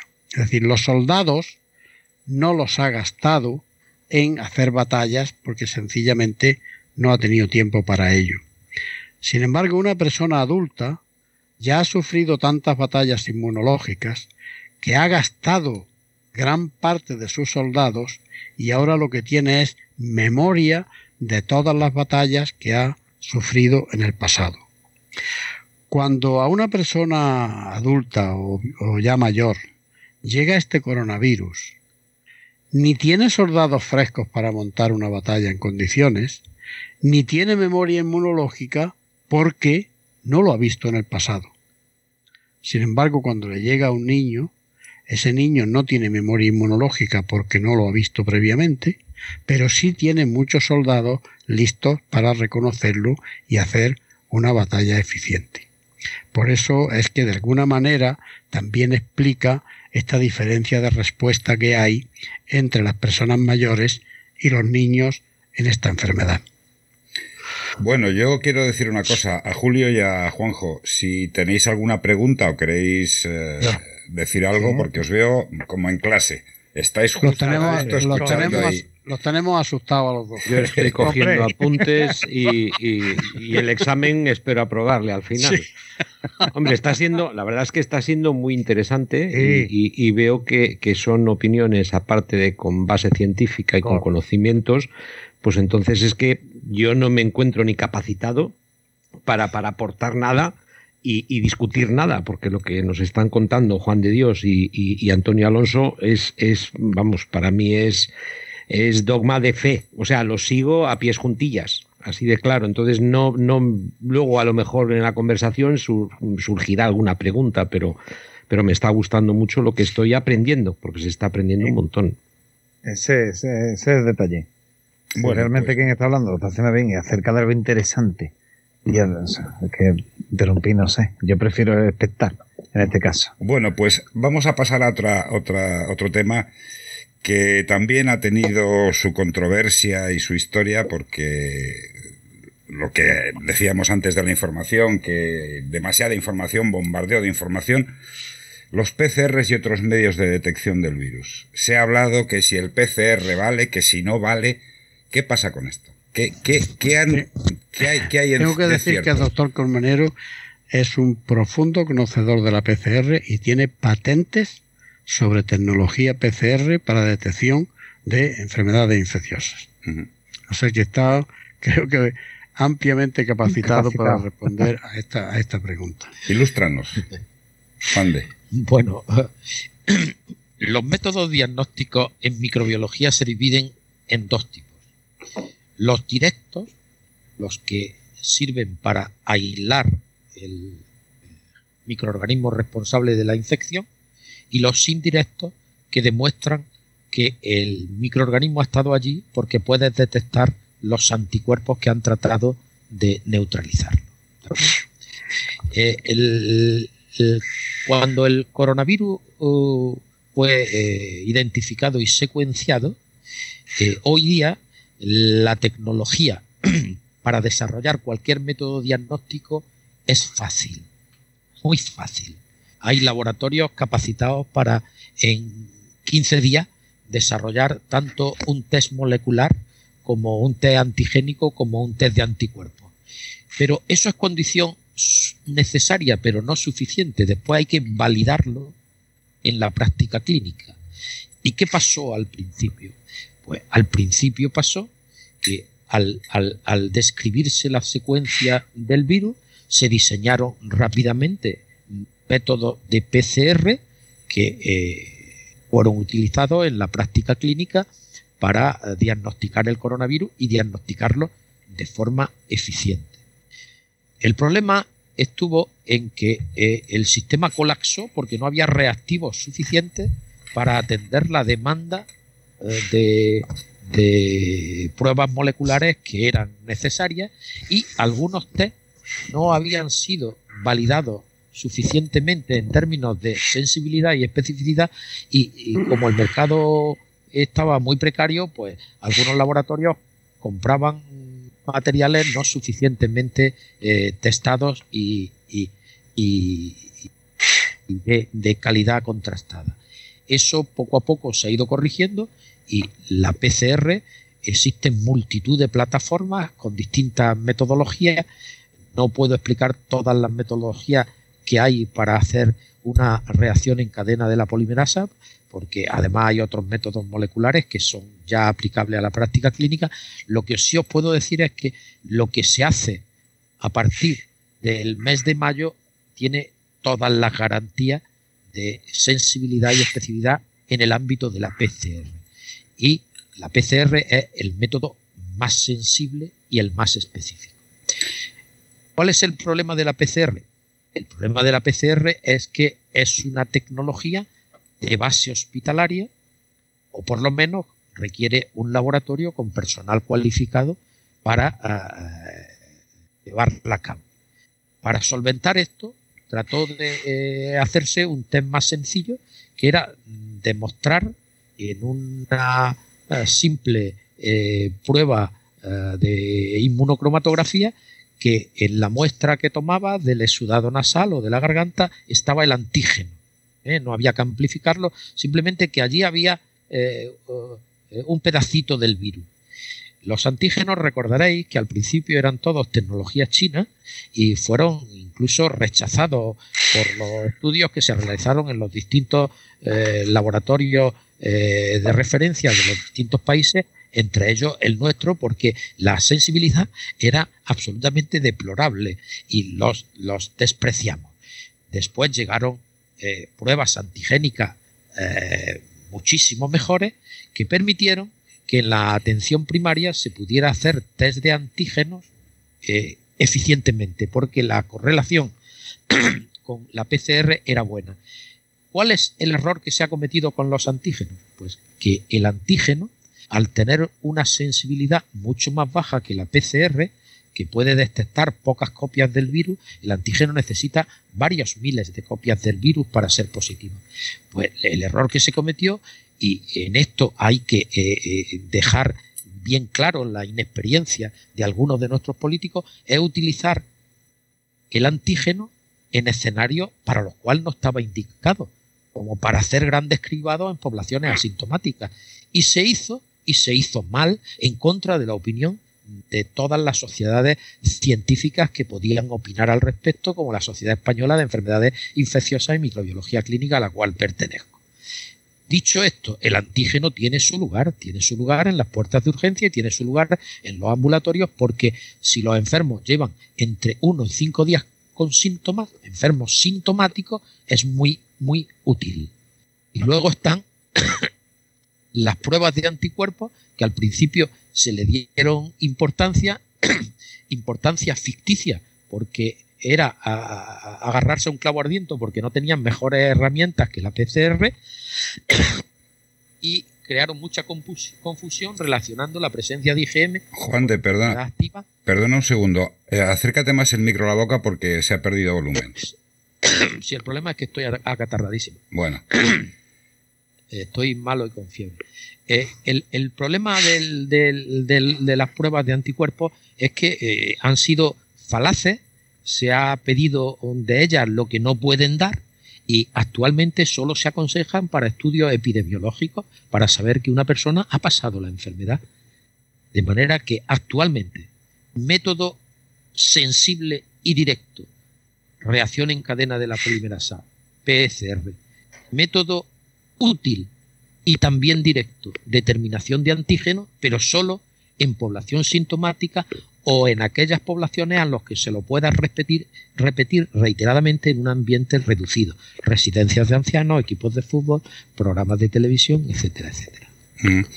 Bueno, pues eh, estamos clarificando muchas cosas, nos están, nos están dando una, una lección magistral sobre el COVID, nuestros invitados, y ahora yo quiero pasar las vacunas, no los tipos de vacunas, sino las vacunas, marcas que se están utilizando, cuál es la protección de las vacunas, cuál es su efectividad, la duración de la protección, porque hay gente que dice los negacionistas y estos eh, elementos subversivos que no duran ni dos meses, otros científicos dicen que pueden durar un año, año y medio, no se pone de acuerdo la comunidad científica en, en este punto, el impacto en la pandemia que están haciendo estas vacunas y luego la inmunidad de grupo. ¿Con qué porcentaje vamos a llegar a la inmunidad de grupo, la inmunidad de rebaño famosa que nos va por lo menos a, digamos así, descargar un poco la tensión cotidiana de que no quiero ir aquí que me infecto, no quiero ir, no quiero ir allí que me infecto, mi mascarilla, mi distancia mm, social. ¿Cuáles son? Como tiene especial, especial morbo para mí eh, te voy a, intervenir con permiso de Antonio, te voy a responder a la última pregunta. ¿Qué es la inmunidad de grupo y por qué se está convirtiendo en el vellocino de oro de los políticos?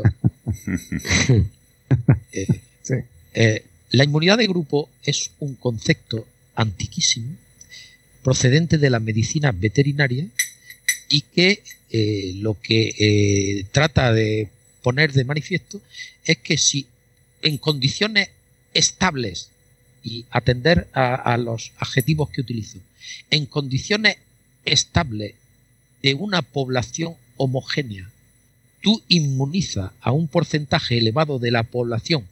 Cuando la tasa de transmisión de un individuo infectado a otro es conocida, se puede deducir el porcentaje de población que es necesario que esté inmunizado para proteger al resto.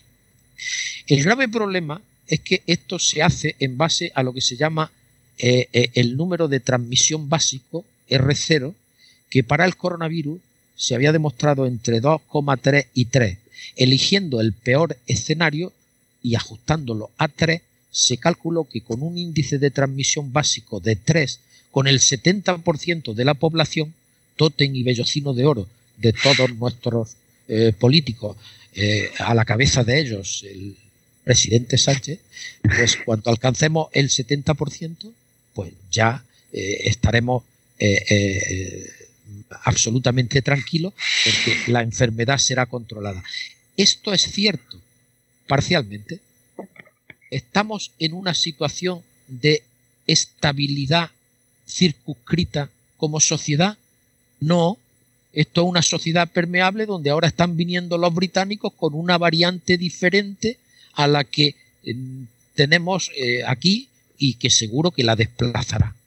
el R0 que permite calcular la fórmula de la variante India delta es igual que el R0 que tenía la variable de Wuhan? No, ya sabemos que es mucho más transmisible y por lo tanto el R0 en vez de ser 3 ahora probablemente es 6 o 7. Tercero, las poblaciones son homogéneas tampoco, con lo cual no podemos hablar de un porcentaje que permita mm, garantizarnos la inmunidad de grupo. Y esto lo tiene que saber la gente.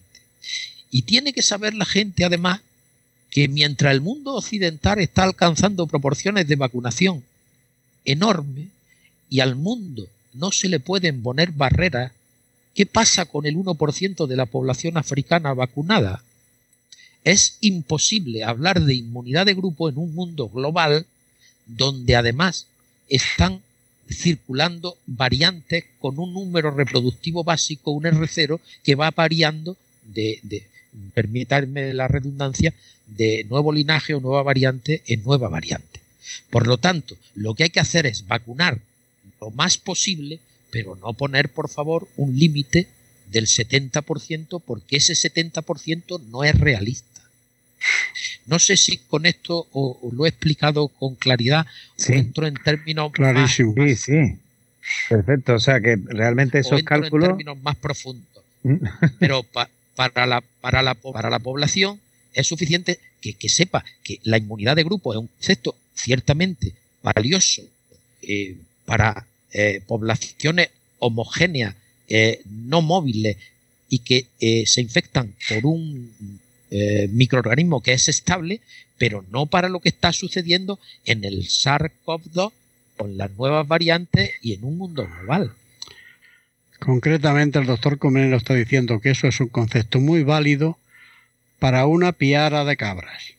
Todas homogéneas, un bicho concreto, un germen determinado, y ahí cuando tú llegas a tener inmunizadas 70% de las cabras, pues el bicho ya se encuentra que no sabe dónde saltar porque todas las demás están protegidas. Pero eso Antonio, por seguir lo que estás diciendo tú, y ya para hacer un chascarrillo, pues a lo mejor es que quien ha dicho esto de la inmunidad de rebaño se piensa que efectivamente todos somos un rebaño. Pues no sé, la verdad. De borregos, ¿eh? no lo sé, no lo sé. Yo creo que la gente, la, gente quiere mensajes optimistas. De hecho, Antonio ha dado muchísimos mensajes optimistas y se agarra a cualquier mensaje optimista y los responsables políticos utilizan distintos eh, mensajes optimistas, pero ciertamente poco contrastados. Eh, sería bueno que no los transmitieran ellos mismos o que dejaran la capacidad de transmitir a personas que sepan de lo que están hablando, no de memoria, ni siquiera, y voy a ser otra vez imprudente, pero justamente imprudente, ni siquiera a una ministra que se le ve claramente que habla de memoria. Bueno, es que, es que tenemos... Lo que, me, lo que me gustaría aclarar es que no existe, no existe.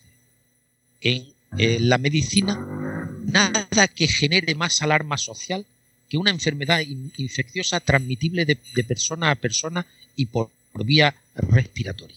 Estamos en un escenario que es tan delicado que la información debería de transmitirla eh, eh, persona eh, cualificada. personas que pueden acreditar acreditar que saben de, los saben la base de los conceptos que quieren transmitir yo creo, yo creo que aquí, si me permitís eh, el, inciso, yo creo que aquí hay un exceso de información por parte de, de los medios de comunicación, porque el morbo vende. Claro. La prensa amarilla vende. Es que se han muerto 25.000 personas, es que llevan 50.000. Con todos mis respetos a esas personas, porque por las razones que, que apuntaba Antonio, su sistema inmunológico no estaba en condiciones y les ha tocado a China. Como me podía haber tocado a mí, le podía haber tocado a cualquiera, porque si yo estoy mal, tengo una edad avanzada, me muero. Eso es impepinable. Pero los medios de comunicación, los... los eh, pero, pero... Sí, sí, sí, dime. No, lo que, lo que yo quería decir es que eh, hay que transmitir conceptos y eh, plantearse objetivos y, y que es bueno generar eh, metas para impulsar a la sociedad a ser proactiva. De acuerdo, hablemos de inmunidad de grupo y de un número que pudiera ser atractivo conseguir, pero no hagamos de esto el vellocino de oro y traslademos un mensaje que después puede crear frustración. Como creó frustración al principio, creer que empezar a vacunar en diciembre iba a, a significar tener a ese 70% de la población vacunada, se ha visto que esto no podía ser así porque era imposible producir 15.000 millones de dosis eh, eh, eh, en un tiempo tasado como meses, escasos meses. De manera que yo creo que hay que transmitir mensajes alentadores, esperanzadores, pero hay que hacerlo con rigor, rigor. Y la inmunidad de grupo, hay que decir, señores, es muy bueno alcanzar el 70%, pero en el escenario actual existe la posibilidad de que este 70% se nos esté quedando cortito. Y no pasa nada. Y, las vacunas están demostrando una eficacia relevante tanto en términos de disminuir la incidencia como de disminuir enfermedad grave, que es lo que eh, eh, ha demostrado su, eficacia. Y eso eh, hay estudios inequívocos publicados en New England, en Lancet, respecto a los países que más eh, avanzados van en, la vacunación, Inglaterra e Israel. Y sabemos pues las luces de las vacunas y las sombras. Y si ahora, como muy bien has titulado este programa, si este podcast, si yo queréis que empecemos a analizar vacuna por vacuna, pues Antonio y yo lo hacemos desde que eh, se comunicaron sus primeros datos a la prensa. Desgraciadamente, los laboratorios comunicaron sus primeros datos antes a la prensa que a la revista científica, al contrario de lo que es habitual en la práctica médica, pero la emergencia, bueno, pues parece que así lo, ameritaba, pero es importante también hablar de la falacia de la tercera dosis, de todas estas cosas que, se están vendiendo eh, la piel del oso antes de, de cazarla. Entonces, como queráis. Si queréis, empezamos por Pfizer, seguimos por Moderna, por AstraZeneca y por la China, como queráis. Adelante. Eh, en línea con lo que dice Juan de, eh, en esta sociedad globalizada, creo que la mm, protección de rebaño, el tanto por ciento para, para alcanzar la inmunidad de rebaño, hay que considerarla de alguna manera eh, teniendo en cuenta al mundo como mundo más que país por país. Nosotros que estamos tan cerca de África, yo decía hace poco de que mire usted por dónde un virus ha venido a obligarnos a que seamos generosos. Pero es que no es porque seamos generosos, es porque nosotros no vamos a poder estar tranquilos hasta que África esté vacunada. Porque si no, vamos a tener el influjo permanente de muchos países de nuestro alrededor, especialmente de África, que nos van a llegar virus, que allí van a estar mutando y haciendo nuevas estrategias genéticas para ver cómo nos pueden meter el cuerno y obviamente hasta que no esté controlado eso, eh, aunque aquí tengamos una inmunidad de rebaño en España muy buena, nos van a seguir llegando virus por todos sitios. Yo quisiera mm, sacar eh, un tema que, tengo aquí en el guion, eh, hablando de las vacunas Pfizer, Moderna, AstraZeneca, Janssen, cuáles son los, los, porcentajes de efectividad, la duración. Y una cosa muy importante, quien se haya vacunado con AstraZeneca, si le ponen otra vacuna de otra marca, estaban hablando de que a los que habían, se habían vacunado con, con AstraZeneca le iban a poner la segunda dosis de Pfizer, y he visto por ahí, eh, no sé si será cierto, esto me lo confirmaréis, que se aumentaba la inmunidad, o sea, eh, los anticuerpos se disparaban si vacunaban con AstraZeneca y luego con Pfizer era como un 150% de, de se generaban un 150% de anticuerpos. Explicadme esto. estás hablando del estudio con Vivac del, del, Instituto de Salud Carlos III. Mm. Eh, vamos a ver. Cuando eh, la vacuna de AstraZeneca, desgraciadamente, pone en evidencia que es capaz, capaz de producir un efecto adverso que no se había detectado en los ensayos clínicos porque eh, su frecuencia eh, está muy por debajo de lo que puede detectar un ensayo clínico, me estoy refiriendo a la trombosis trombocitopénica inducida por la vacuna, ¿eh? así se llama esta enfermedad. Hmm. Entonces, eh, esto generó que algunos países decidieran, como este efecto adverso se producía más frecuente a menores de 60 años, no vacunar a menores de 60 años. Con la desgracia que ya había vacunados en este país y en otros, pero en este país, me voy a referir en este, a este país, 1.900.000 personas con la primera dosis de AstraZeneca a los que se dejaba en el limbo de poner la segunda dosis. ¿De acuerdo? El Instituto de Salud Carlos III diseñó un estudio que se llama Combivac, que lo que trataba era de responder no a la pregunta que inquietaba a los ciudadanos, ¿qué pasa si me pongo una dosis heteróloga, es decir, de otra vacuna, o la segunda dosis de AstraZeneca? Porque en un brazo se puso una segunda vacuna, pero en otro se le dejó con una sola vacuna. ¿Qué ha demostrado ese estudio? Ese estudio ha demostrado lo que era lógico que demostrara, que se producen anticuerpos dirigidos ante la proteína S, porque las dos vacunas lo que tratan es de enseñar al sistema inmune la proteína S para que produzca anticuerpos contra ella.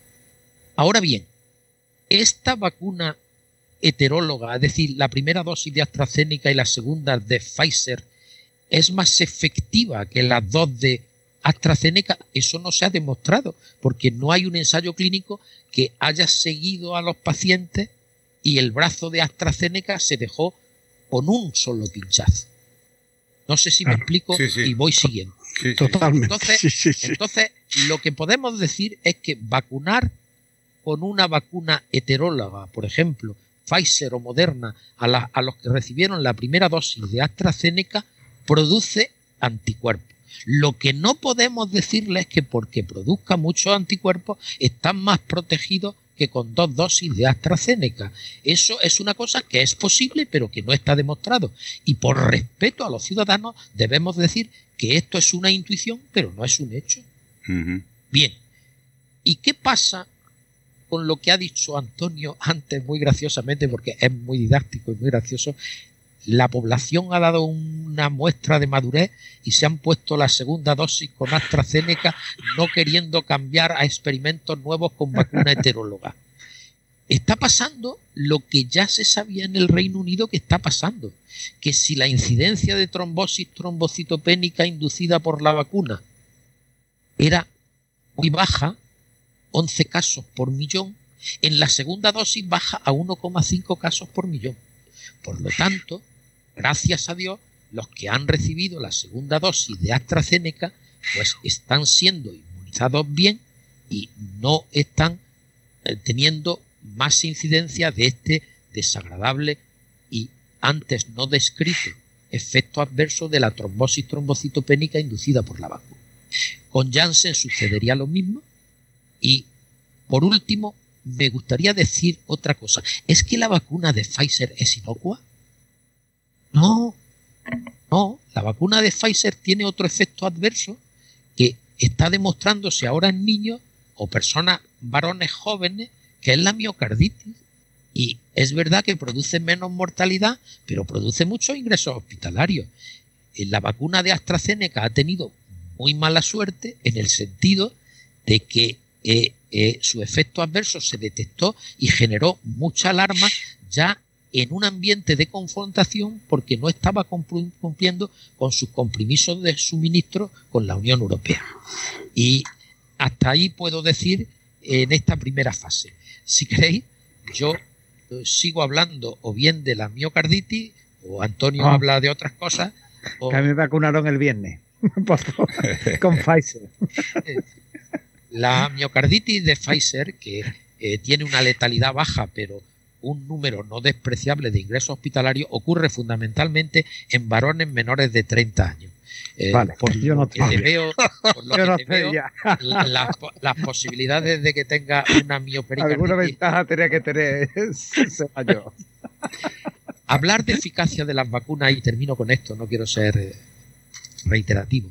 Hablar de vacuna, de, la eficacia de las vacunas, es poco riguroso si eh, tenemos en cuenta que la eficacia de una vacuna no es comparable a otra porque la población estudiada en cada una de las vacunas no es la misma y no han sido comparadas entre sí. De manera que eh, es cierto que parece que las de RNA mensajero son más limpias y algo más eficaces, pero yo no descalificaría de forma categórica a las vacunas de vector viral ni a la que viene de eh, proteína, que se llama Novavax y va a introducirse pronto. Lo que sí sería muy eh, preventivo es respecto a las vacunas que no han sido aprobadas en los países occidentales porque no nos han suministrado datos capaces eh, de ser estudiados para analizarlo y aprobarla. Estoy refiriendo a las dos vacunas chinas más importantes, Sinopharm y Sinovac, y a la Sputnik rusa. ¿Por qué no se han aprobado en Europa? Pues porque no tenemos datos. Los rusos publicaron un estudio en el Lance, pero cuando se le pidieron datos adicionales no los han aportado. Y uno se pregunta, dos países como Rusia y como China que tienen vacunas disponibles que están exportando a todo el mundo, ¿por qué no tienen su población más inmunizada y más protegida? Entonces, uno se sorprende de esas cosas y llama a, la esperanza de nuestros países, que parece que hoy por hoy somos algo más rigurosos y más serios, a pesar de todas nuestras sombras. Pero la vacuna eh, eh, china eh, Sinovac, que ha inmunizado a Chile y a otros países, la incidencia está rebrotando en Chile. tendremos que preguntarnos por qué y por qué no dan sus datos. De hecho, hay un. Lo leí en una noticia que en Rusia se está, estaba vacunada solamente el 12,5% de la población. Si, si, están vendiendo, Carlos, la vacuna eh, a medio mundo o ofreciéndola, incluso algunos de nuestros políticos coquetearon con su adquisición, eh, porque no tienen vacunado a la mayoría de su población si son un país productor y capaz de suministrar a otros países. Estas cosas son para reflexionarla y para que la gente se detenga y piense. Hombre, lo que es evidente. La vacuna, desde el punto de vista técnico, la vacuna rusa es idéntica a la vacuna de AstraZeneca. Es una vacuna de vector viral, de adenovirus. En vez de llevar un solo adenovirus, lleva dos, pero es muy parecida. Pues que, que den sus datos, que demuestren que su eficacia es la que dicen que es y la podremos utilizar eh, de forma eh, pues confiada. Pero tienen que dar sus datos lo mismo que los chinos. Lo que es evidente y lo que queda claro es que todo el mundo tiene que vacunarse. Porque si no, no vamos, no, vamos a... Hoy, hoy, por, hoy por hoy, eh, la vacunación es la herramienta, en ausencia de un antiviral eficaz, la, la, la vacuna es la herramienta que nos permite combatir con mayor eh, eficacia la pandemia, eso no cabe duda, eso no cabe duda. Y el, consejo es que todo el mundo eh, que no tenga una contraindicación expresa se vacune. Aparte de, las medidas preventivas como son las mascarillas, la distancia social, la higiene, ¿vosotros qué pensáis ante la posibilidad que surgiese en algún gobierno de hacer obligatorias las vacunas? Quitando la, componente de, mm, conculcación de libertades, pero si hay una urgencia sanitaria, pandemia, y que esto vemos que no se consigue eh, solventar pasando el tiempo, ¿vosotros qué pensáis de las vacunas obligatorias? Eso es un poco... A mí, me parecería perfecto. Os voy a decir que, por ejemplo, ya las guarderías en España, cuando vas a meter a un niño, te exigen el calendario vacunal. Y si el niño no está vacunado, no entra a la, guardería. Y a mí me parece perfecto.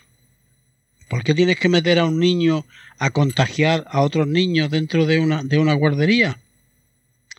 Hombre, si estuviéramos hablando de que tienes que cortarle un brazo, no, mire usted, no es nada más que pincharle una vacunita que las de pediatría es que, vamos, no tienen efectos secundarios ningunos que son muchas cosas que tenemos voluntarias y nadie se rasga las vestiduras.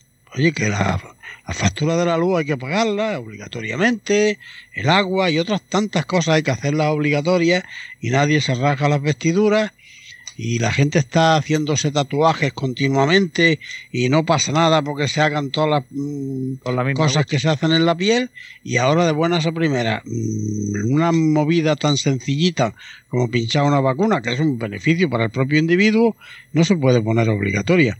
Yo las pondría obligatorias mañana me van a criticar yo lo sé pero ahí está mi idea. Ya está. Es, totalmente respetable y, coincido con la ella. La obligatoriedad de las vacunas es un tema muy debatido y ahora mismo hay en los juzgados de California y en los de Texas una demanda de un hospital a un conjunto de trabajadores que no quieren vacunarse.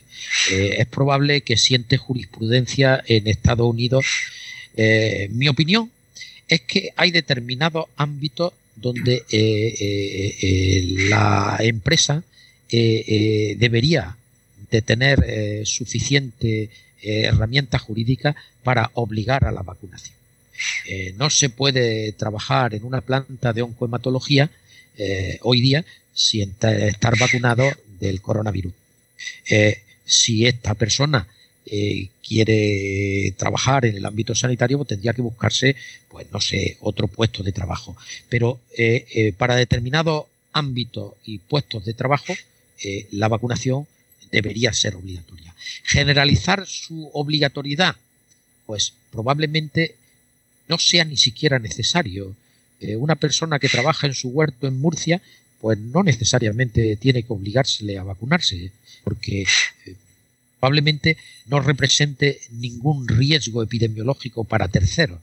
Pero en aquellos entornos donde hay un riesgo epidemiológico claro, la vacunación podría ser exigible. el problema es que el del huerto coge un día el autobús y se va a Madrid. y ahí ya la hemos liado. Hombre, una forma, Una, forma, de acuerdo con lo que dice Juan de Dios Colmenero, es que el trabajador para ocupar un puesto de trabajo tuviera que firmar que estaría dispuesto a vacunarse. Con lo que él ha dicho, vas a trabajar en una OBI, pues firma ahí que te vas a vacunar. Y si no, te vas a ir a otro sitio a trabajar. Pero claro, eso hay que hacerlo antes de que llegue la vacuna. Yo quisiera sacar ahora otro tema que es bastante controvertido, porque se ha hablado mucho de ello. Para conseguir esa vacunación mundial, están hablando mm, de una cosa muy sencillita, liberalizar las patentes durante la pandemia. Y aquí tenemos un experto en propiedad intelectual y propiedad industrial. Juanjo, te tocó.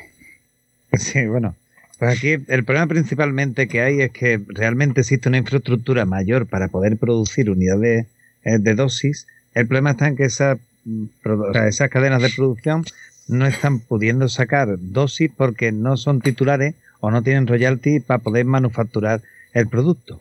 Entonces esto básicamente es lo que se está mm, pidiendo por una parte de la sociedad, mientras que por ejemplo la Organización Mundial del Comercio dice que, no es, o sea, que no solo no es apropiado para esto, sino tampoco para el resto de, desarrollo científico que vayamos a tener a futuro, es que lo que se está pidiendo es que básicamente se haga una disponibilidad temporal de la patente liberada de al menos de una o dos de ellas, de forma que se puedan producir en todos estos sitios, como por ejemplo la India, que es una de las mayores potencias que hay en producción de, de vacunas a nivel mundial, y sin embargo ellos tienen las fábricas ahora mismo que están haciendo otro tipo de vacunas teniendo este pico que tienen porque no pueden mm, producirla porque no tienen el derecho para poderlo hacer. Entonces, claro, aquí entramos en un hándicap, ¿vale? Porque aquí hay una presión que está, que es la añadida, que es que tres de estas, tres de las productoras de la vacuna, que son Johnson Johnson, AstraZeneca y Pfizer, recibieron cada una de ellas recibieron una cuantía de dinero. Eh, Johnson Johnson y AstraZeneca recibieron 1.500 millones de dólares eh, pero ellos llegaron al acuerdo que lo que iban a hacer era que las dosis las iban a comercializar a precio de costo. Mientras que, sin embargo, Pfizer cogió solo 500 millones y el resto fue de inversores privados.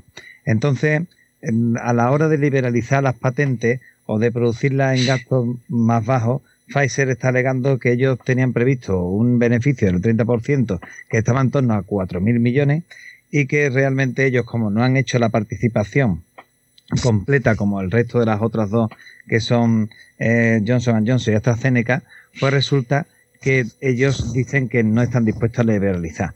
Y después, por el otro lado, tiene a, organizaciones como la Mundial del Comercio, que lo que está diciendo es que si realmente tú haces una liberalización de patente en un sentido por algún tipo de prioridad, lo que estás haciendo es atentar directamente contra el libre comercio y contra el sistema internacional de marcas y patentes. De forma que lo que estás creando es un precedente que ya lo ha habido antes ¿eh? en Estados Unidos. Eh, que de forma que en cualquier momento, o sea, digamos que mm, la propiedad intelectual perdería su valor. Entonces iría, iría en detrimento. Esto precisamente, el problema que, estamos teniendo en cuanto al tema de la liberalización de las marcas y patentes es que mm, en principio, como estamos en un sistema eh, que ahora mismo consta de distintas regiones en cuanto a lo que es el ámbito de la propiedad intelectual, entre ellas está Estados Unidos, Europa, Oceanía, hay distintas competencias. Entonces resulta que para ponerse todas de acuerdo no solo tienen que ponerse de acuerdo entre esas regiones porque es algo a nivel global, sino que es que además tienen que tasar en una cuantía el dinero que van a dar en carácter de compensación a quien sea. Porque la último, o sea, el último paso que estaban planteando la gente que es consciente de que hace falta 11.000 millones de dosis para poder inmunizar por lo menos a una parte significativa de la población mundial, pues resulta que lo que están planteando es que se le compre solo a una de ellas el derecho a patente y se produzca pero las demás están ya alegando que pueden entrar en juicio por competencia desleal.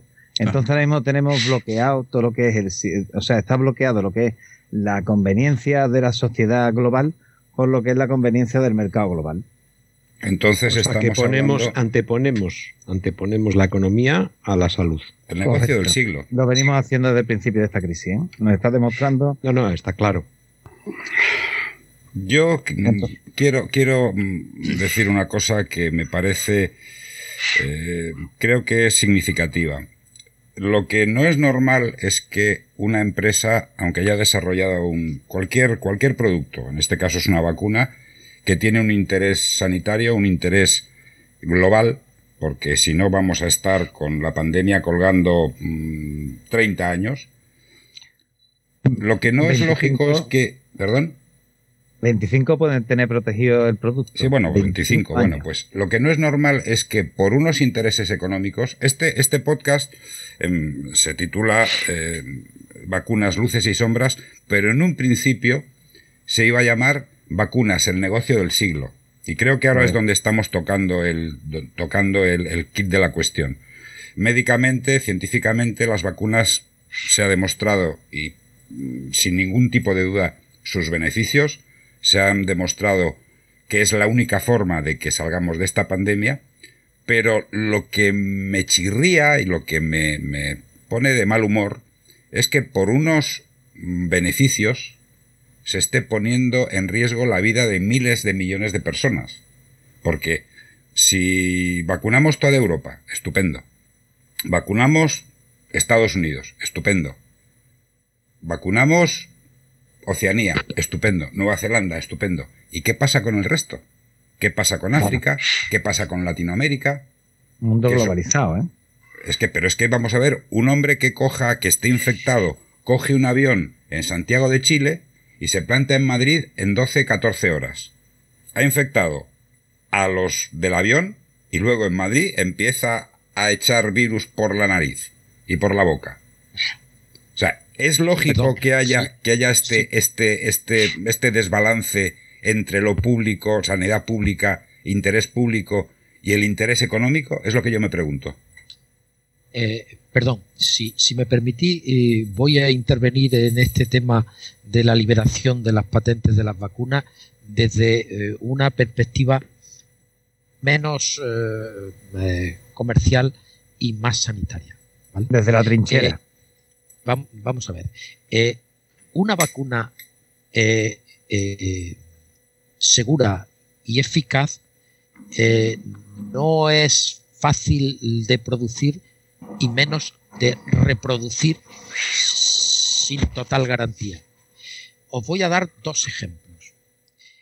Johnson Johnson, en el primer mes de salir al mercado tuvo que destruir 200 millones de dosis por problemas eh, en la viabilidad del, vector. Ahora le han inmovilizado 600 millones por problemas también de calidad. Se cayó la vacuna de Sanofi y la vacuna de RNA mensajero CureVac ha sido retirada porque su eficacia es baja. La vacuna de AstraZeneca se está fabricando en, la India, con otro nombre, pero se está fabricando. Y los indios tienen otra vacuna que se llama Curaxin. De manera que hay muchas vacunas, pero garantía sanitaria eh, rigurosa eh, solo tienen las que los tienen. Y las más rigurosas son las, las de RNA mensajero que tienen unos condicionantes de distribución eh, pues muy exigentes. Pero es que también los tienen de fabricación. Fijaros, Pfizer no hace todo el, el, desarrollo de la vacuna él solo, ella sola, Pfizer. Tiene siete empresas trabajando para ellos porque hay que producir un RNA mensajero realmente puro. Después hay que producir las nanopartículas eh, lipídicas, hay que introducir el RNA mensajero en la partícula lipídica y hay que estabilizarlo. Y todo eso requiere una tecnología que no está al alcance de muchos laboratorios generalistas que producen vacunas. De manera que yo soy optimista que a medida que se vayan generando laboratorios capacitados, eh, se van a generalizar la producción de vacunas. Lo que pasa que una cosa es eh, mostrar deseos y otra es vender realidades. Y la realidad es que las vacunas de RNA mensajero no son muy fáciles de fabricar. Y, y las de vector, algunas tienen problemas de fabricación en los propios Estados Unidos y otras que han sido reproducidas en la India, pues ya sabemos lo que está pasando en la India. Entonces, eh, eh, paciencia, las vacunas se van a generalizar a través de la iniciativa COVAX, se van a distribuir pero lo que creen algunos que nos llevamos a Móstoles y hacemos una fábrica de una vacuna de RNA mensajero, no. No. Yo quisiera, quisiera eh, introducir otro tema y ya estamos acabando porque esto ya prácticamente tiene poco, poco tiempo. Eh, la información en los medios de comunicación y el COVID-19 y la política y gestión sanitaria de la vacunación. Esto a mí, lo, digo otra vez y lo, he dicho antes, toda la información que se está dando al, ciudadano, a la persona común, normal y corriente que no tiene ni idea de medicina, ni es científico, y es eh, pues eh, el conductor de autobús, eh, la cajera de un supermercado, se le está dando una información tan sumamente eh, apabullante que no saben por dónde, por dónde tirar. Entonces, ¿vosotros cómo veis esto? ¿Lo veis eh, normal? ¿Lo veis bien? ¿Lo veis mal? ¿Cómo, cómo, ¿Cómo se puede solventar este exceso de información? Bueno, yo voy a decir unas palabras y después dejaré a Juan de que que es mucho más experto que yo en todos estos temas. Yo creo que el daño ya está hecho. O sea, echar marcha atrás, eh, lo, lo hecho, hecho está. Y yo creo que todo nace de que no se ha dejado hablar a los expertos y que cada uno tenía que hablar de lo que sabe. Con lo bien que quedarían los políticos transmitiendo lo que dicen los expertos. No fallarían nunca. Y si fallan tienen a quien echarle la culpa. Pero no, ellos, claro, ellos se lanzan a decir cosas porque les interesa más desde el punto de vista político, público, de propaganda, de popularidad, y no se han rodeado, o, si se han rodeado, no han sido capaces de transmitir que la información que se da a los medios es una enfermedad, es una información seria, es una información contrastada por un comité de expertos. Esa es, esa es mi visión. Eh, también es verdad vosotros sabéis que en un campo de fútbol, si hay 11.000 espectadores, tenemos 11.000 árbitros. De duda cabe. Y si ahora mismo en España hay 46 millones de habitantes, hay 46 millones de habitantes informadores del virus, del coronavirus. Cada uno cuenta la película tal como la ve. Pero es cierto que hay algunos sistemas de publicación, de difusión del conocimiento, eh, televisión, radio, etcétera, etcétera, que debían estar controlados en la sombra por comités de expertos filtrando información, más que nada para no volver a la gente loca. Porque la gente, cuando te vas a una peluquería y empiezas a oír cosas, bueno, es que yo he visto por la ventana al peluquero decir, oye, que estoy, vete y te haces una PCR. O sea, el peluquero aconsejando que se haga una PCR. como decimos, todas esas técnicas que son utilísimas, no solamente hay que saber mandarlas, luego hay que saber interpretarlas.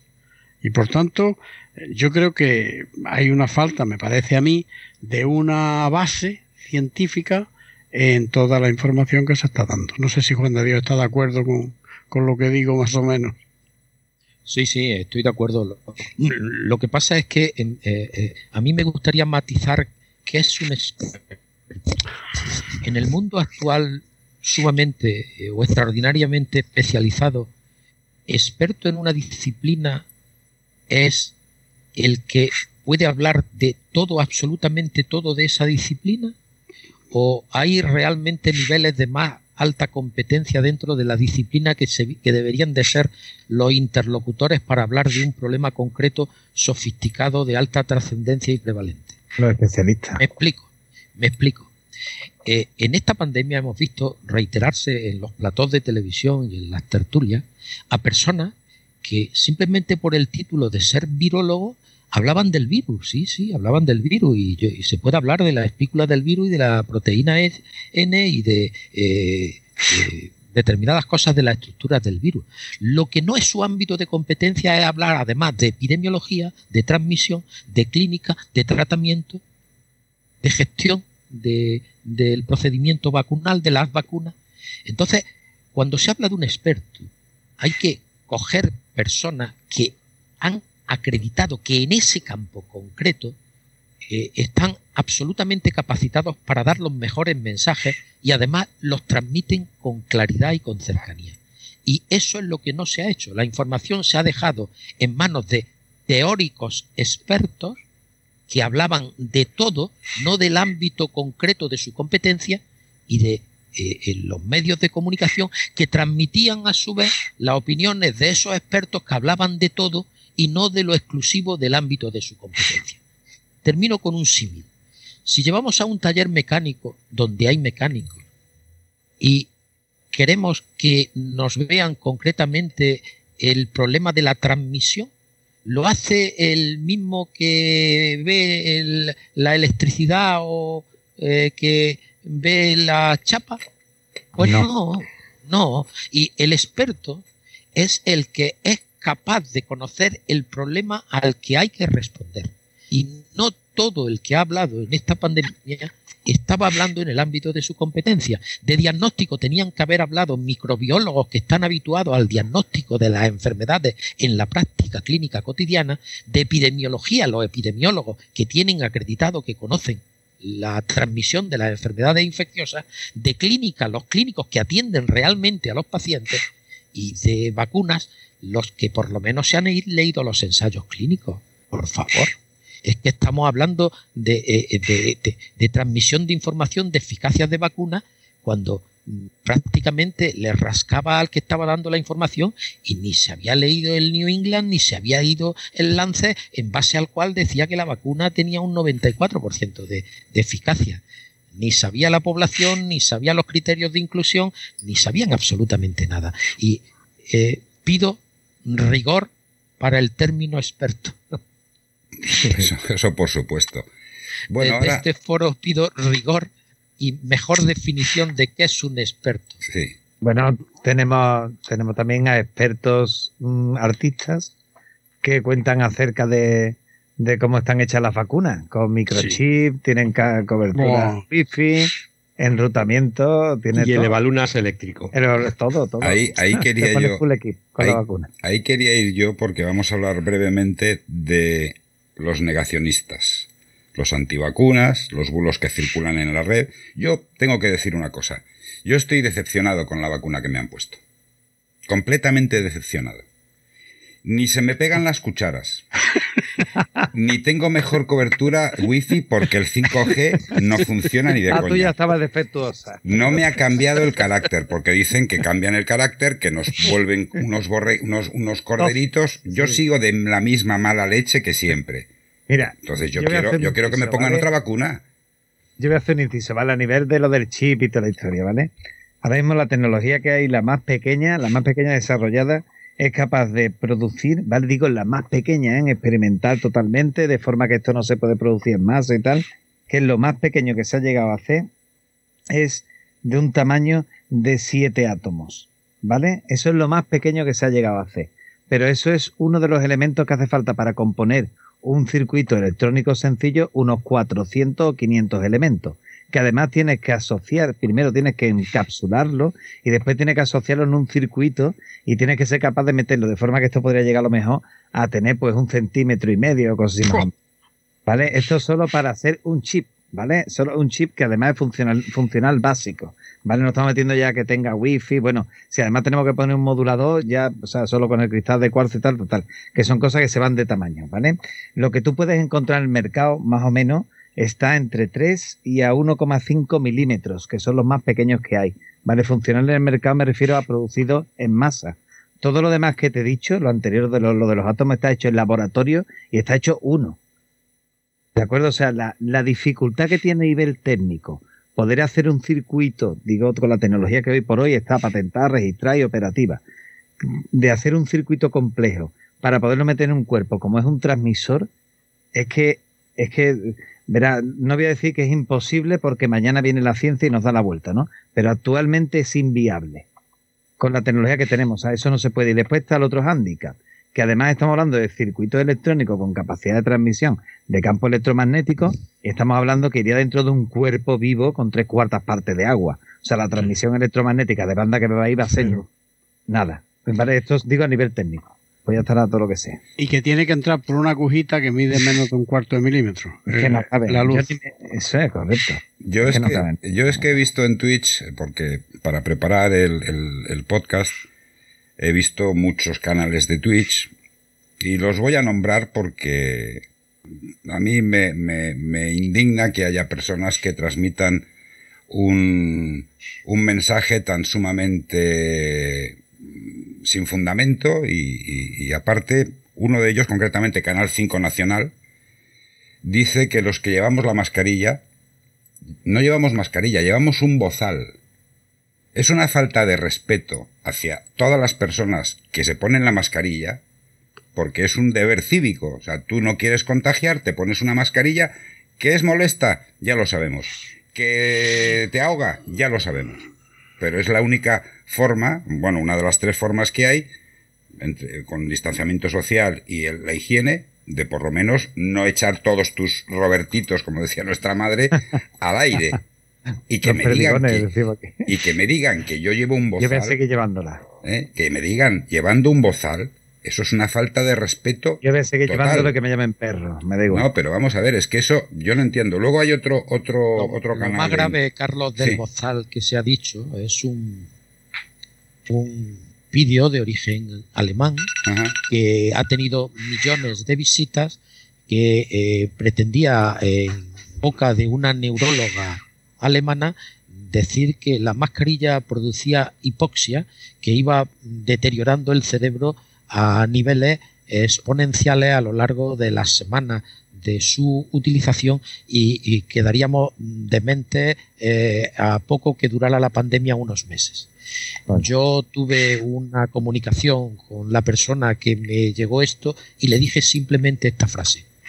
Querida amiga, tú te operaste de la cadera, ¿verdad? Sí. Entiendo que tu cirujano, tu equipo quirúrgico llevaban mascarillas. Dice, seguramente, digo, pues llevan operando 16 años a cuatro intervenciones diarias, no sé cómo le ponen la salud en sus manos porque deben tener el cerebro absolutamente hecho papilla, claro. Entonces, no, no se deben dejar circular eh, eh, en vídeos tan absolutamente lesivos para la salud pública sin contrarrestar con otro vídeo desnaturalizándolo. Y no se ha hecho, no se ha hecho. No, no, han circulado cosas que no se han hecho. Por ejemplo, digo este vídeo porque ha sido nefasto para el uso de las mascarillas. Otro lo ha habido para las vacunas y otro lo ha habido para, eh, en fin. Eh, la maquinaria desvirtuando, la maquinaria desvirtuando precisamente. Pero volvemos, volvemos a, lo de siempre. Ha faltado que eh, las instituciones se doten de personas que transmitan con, con eficacia, que transmitan con rigor y que tengan capacidad de recepción por el interlocutor que, debe recibir el mensaje. Bueno, pues yo... Eh, sí, sí. Lo que pasa es que la información yo creo que, nunca ha sido, eh, eh, digamos, ha sido siempre ambigua, yo así lo he visto. Cuando decían, nada, se puede, pueden realizarse reuniones de cuatro personas. Son pocas personas, ¿verdad? Pero es que son cuatro personas que no son convivientes. Entonces, viene Pedro, Juan, María y José y se juntan, pero es que hoy se juntan estos cuatro, pero ayer han estado cada uno con otros cuatro. Y el día anterior, esos cuatro con los que estuvieron, estuvieron con otros cuatro. Es decir, es, es, es, una, es, un, es una red que se va ampliando y eso era lo legal. Cuando realmente, si tú te pones en un sitio te quitas la mascarilla, porque ya sabemos lo que hacemos, nos sentamos a comer y ¿qué pasa? Comemos con la mascarilla. Yo he llegado a tomar un café de bajarme la mascarilla, dar un sorbo en una terraza al aire libre, con corriente, dar un sorbo y ponerme la mascarilla y seguir charlando con la persona que estaba charlando. Y en, el periodo este, pues me parece que han sido dos veces en un año y medio hasta que ya empezaba a ver un poco la luz. ¿Por qué? ¿Demasiado rigor? Yo pregunto, ¿cuánto tiempo de vida tiene el virus en un cuerpo humano? ¿Alguien me puede contestar a eso? Yo sí te lo puedo contestar, creo yo. Mira, eh, hay dos sustancias que son francamente incompatibles, que es el virus con una inmunoglobulina que se llama un anticuerpo que se llama IgG, la inmunoglobulina G, porque esa inmunoglobulina tiene una afinidad tremenda por el virus, pone en marcha mecanismos de eliminación del virus y tal y cual. ¿Cuánto tardan a aparecer la IgG? Pues la IgG, tanto si es que te llega el virus como si te pones la vacuna, tú llegas a tener unos volúmenes de IgG, unos niveles de IgG aceptables aproximadamente a las 2-3 semanas. Claro, aquí estamos viendo una cosa muy parcial, nada más que la IgG. Pero está la respuesta inmune innata que es rapidísima y que ahí participan pues tanto los interferones como participan las células NK y esa puede actuar en días. Y cuando digo en días, digo en día o días, pero vamos, uno o dos días ya está el virus tiritando. Este es el caso de las personas que se contagian, pero nunca llegan a padecer la enfermedad y luego acaban con anticuerpos. Porque el sistema inmune innato ha retirado el virus tan rápidamente que no ha llegado a tener una sintomatología. Es muy difícil decir cuánto tiempo puede estar el virus en, un cuerpo. Habrá algunos en línea con lo que hemos dicho de que venimos genéticamente predispuestos a luchar muy eficientemente, que el virus se lo quiten de en medio a lo mejor en uno o dos días, y otros cuerpos que tarden mucho más. Si nosotros estuviéramos pendientes nada más que de los anticuerpos, serían un par de semanas o tres. Y para eso yo te puedo decir que sin una lucha en contra, el virus habría acabado con nosotros. Es muy difícil decir cuándo, cuánto tiempo va a durar pero ¿cuándo nos va a decir a continuación cuándo se negativiza la PCR? Que es una forma de decir que, ya el virus no está en la garganta. Lo que pasa es que tampoco garantiza el hecho de no estar en la garganta que no pueda estar en otras partes del cuerpo. Por ejemplo, escondido dentro de la célula. Para, responder a esa pregunta hay que diferenciar en dos tipos de sujetos. Los que evolucionan favorablemente y los que evolucionan desfavorablemente. Cuando una infección por SARS-CoV-2 evoluciona favorablemente, la viremia, es decir, el periodo de infectividad, el periodo en que una persona es peligrosa para un tercero, no alarga más allá de 12 días.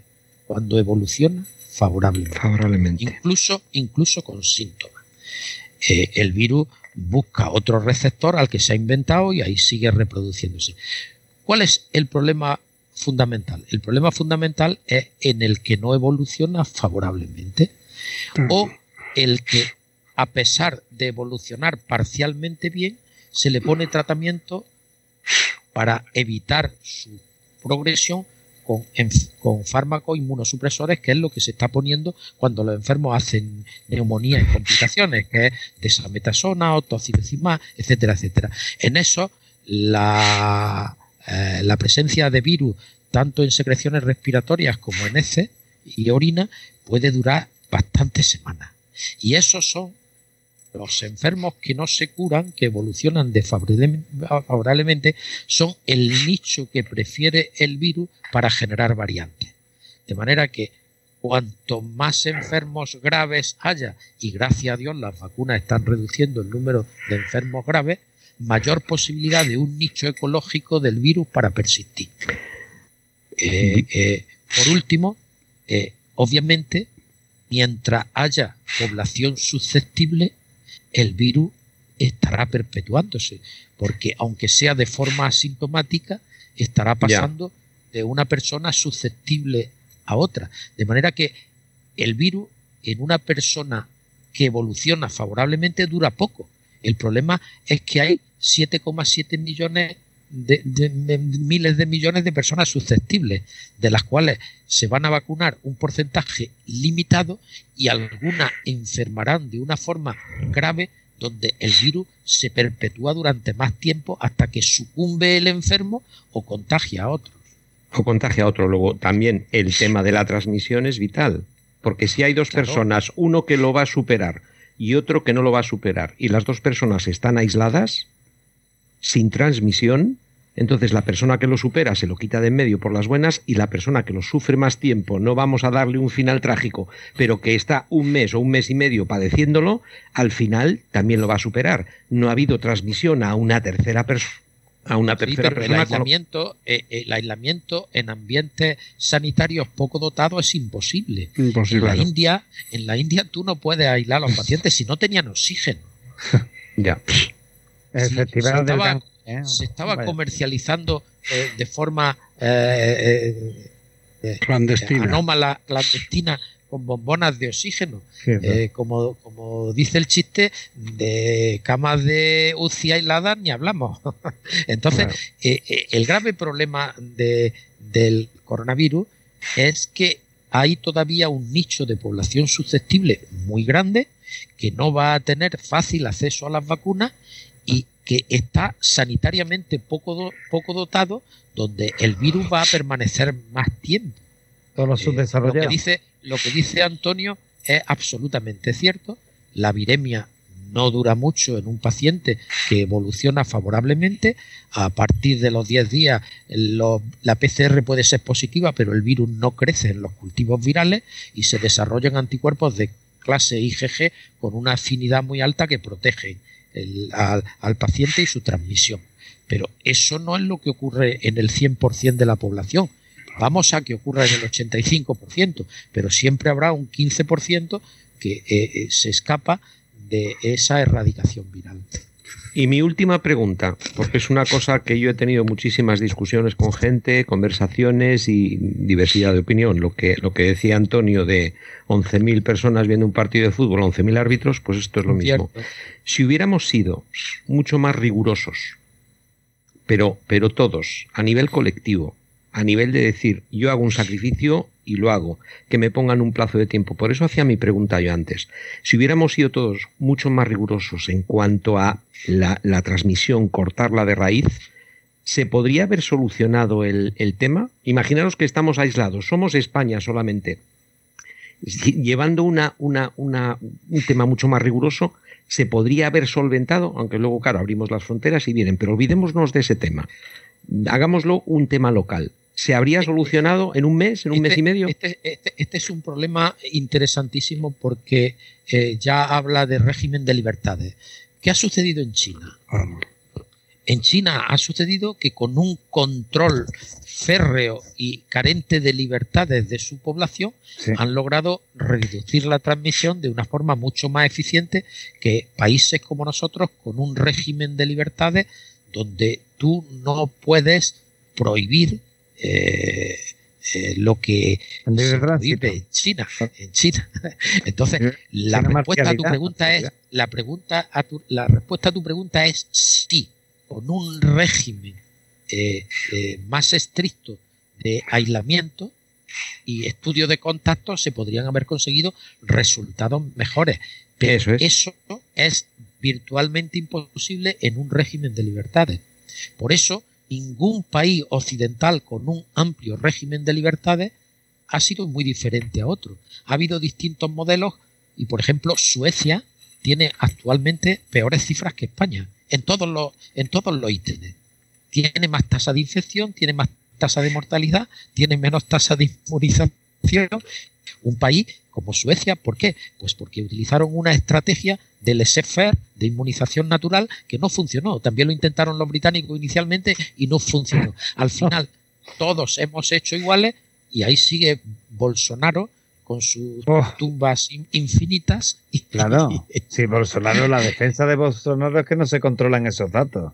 Porque aquello está Entonces, muy eh, la única manera, la única manera de parar una pandemia de este tipo es atentando contra las libertades, lo cual nuestros regímenes constitucionales no lo permiten. Bueno, yo, yo ya para acabar quisiera saber vuestra opinión del futuro previsible de la pandemia. Vale, ahí voy, y luego cuando Dios remacha. El futuro previsible de la pandemia, sin olvidándonos de todo lo que hay fuera de España, vendrá yo he, vaticinado que en un tiempo prudencial, que podría ser final de este verano o navidades, no quiere decir que sea el final absoluto, pero puede ser que si la vacunación progresa a la velocidad que llevamos, al quitarnos las mascarillas, vamos a provocar muchas vacunaciones, como hemos dicho antes. O sea, los niños se van a vacunar naturalmente muchos de ellos van a tener o ninguna enfermedad o una enfermedad tan leve, tan leve que no van a ir al hospital. Por eso yo creo que es que lo de contar casos es una equivocación. Cuéntame hospitalizados y ingresados en UBI. Y a los demás, déjalos que campen por sus respetos hasta que esas cifras se vea que aumentan. Yo creo que con ese esquema, a lo mejor soy demasiado optimista, pero a lo mejor al final del verano o en Navidades ya estamos en un ambiente muchísimo más relajado, siempre que continúen también las vacunas. Yo creo que lo que estamos haciendo muy bien es que a los más vulnerables los tenemos ya protegidos. Cuando se empiecen a vacunar los que tienen menos de 40 años, no se nos va a morir nadie. Y eso es estupendo. Y yo los echaría todos a la playa, digo, venga, una moraga y todo, os pasáis los, virus y, se acabó el problema. pero, que, Inmunización directa. Que no pase, que no pase lo que están eh, preconizando los, los famosos eh, antivacunas, que nos están inyectando óxido de grafeno en la vacuna, que cuando se encienda el 5G mundial nos vamos a morir todos. Pero vamos a ver, señores, por favor, un poco de seriedad. Un poco de A mí no me preocupa, pues yo tengo el testamento hecho. Sí, no, vamos. Juan de, dinos tu opinión sobre el futuro previsible de la pandemia. vamos a ver, eh, mi opinión, yo os voy a decir esto sí que es una opinión personal, no está basada en, datos científicos, pero creo que mis argumentos son al menos sensatos. He dicho eh, en una de vuestras preguntas que la familia Coronaviridades tiene siete miembros. Cuatro producen catarros vulgares y dos que eran muy letales han desaparecido de la circulación. El SARS-CoV-2 eh, tiene más parecido desde el punto de vista epidemiológico con los buenos que con los malos. Existe la posibilidad de que los coronavirus que ahora producen catarros vulgares ancestralmente fueran muy parecidos al SARS-CoV-2 y en su evolución natural se han convertido en virus estacionales que producen enfermedades leves. Mi impresión personal es que la tendencia más lógica es que haya ondas sucesivas, pero cada vez menos intensas y más leves desde el punto de vista sanitario, incapaces de colapsar los sistemas sanitarios públicos como era el temor al principio y que el SARS-CoV-2 termine convirtiéndose en un virus estacional que produce patología de vías respiratorias leve moderada. Bueno, pues hemos visto ya a lo largo de, este podcast eh, lo que son las vacunas, lo que es el COVID, el SARS-CoV-2. Hemos eh, visto mm, sus eh, implicaciones de transmisión, todo lo que están diciendo por ahí personas que sinceramente no tienen ningún tipo de fundamento ni ningún tipo de, de credibilidad. Y el mensaje que podemos dar es que esta pandemia se va a ganar, evidentemente, vamos a acabar con ella. Nos va a costar más o menos, pero se va a acabar, siempre y cuando, y esto creo que es importante, se vacune a cuanta más gente mejor, porque no cabe eh, ver un mundo con la mitad de la población vacunada y la otra mitad de la población sin vacunar, que entonces siempre va a haber va a haber siempre las diferencias entre primero y primer mundo y tercer mundo, que, esas son, son así y no, no, no se puede cambiar por sistemas económicos eh, establecidos y demás, pero que tenemos que hacer un esfuerzo para que todo el mundo esté vacunado. esto es un mensaje esperanzador. Se va, se va a acabar la pandemia, tarde o temprano se va a acabar. Y ya, mm, como siempre, mm, tenemos un horario, pero es que al final siempre nos alargamos y nos alargamos porque lo, lo, que dicen nuestros invitados es realmente interesante. Yo quiero dar las gracias a Juan de Dios Colmenero, Antonio Alonso, a Juan José Castillo, Santiago eh, Castillo, pero ¿por qué te digo siempre Castillo? No sé, me cambia hasta parejo por pareja, me cambia, no Santiago Parejo. Juan José Santiago Parejo, exactamente. Y a Julio Fernández, que ha sido un placer teneros en, este podcast. Espero que en otros podcasts sucesivos venga, eh, vengáis al, mismo con un tema relacionado con vuestra especialidad. Eh, agradecer a todos los oyentes de España y de, y de Latinoamérica y de, y de, Estados Unidos su, eh, su fidelidad. Eh, avanzar que el tema siguiente es un tema también, como siempre, nos, nos solemos meter en jardines muy, muy simpáticos. Va a ser el feminismo siglo XXI. Entonces, bueno, Acabaremos a palos, ya verás. Bueno, pero bueno, pero, pero los jardines. meten fuego en las redes. Los jardines son simpáticos. Eh, yo pienso que es un tema que está en. En ese, tigre de bengala. Sí, está en la, está en, en, la actualidad, es un tema controvertido, es un tema apasionante. Y ya veremos, el próximo podcast se, se verá. Juan de Dios, Antonio, Juan José, Julio, Muchas gracias a todos. Un placer. Muchas gracias. Gracias a vosotros. Adiós. Yo, quiero darle las gracias otra vez a los oyentes y recordarles que pueden ver eh, toda la información de currículums y demás en eltricornioirreverente.com. En cada episodio van todos los currículums de los, de los invitados. Lo pueden escuchar en iVox, en Spotify. Y lo único que tengo que decir es que seáis buenos. Adiós. Adiós. Adiós. Adiós.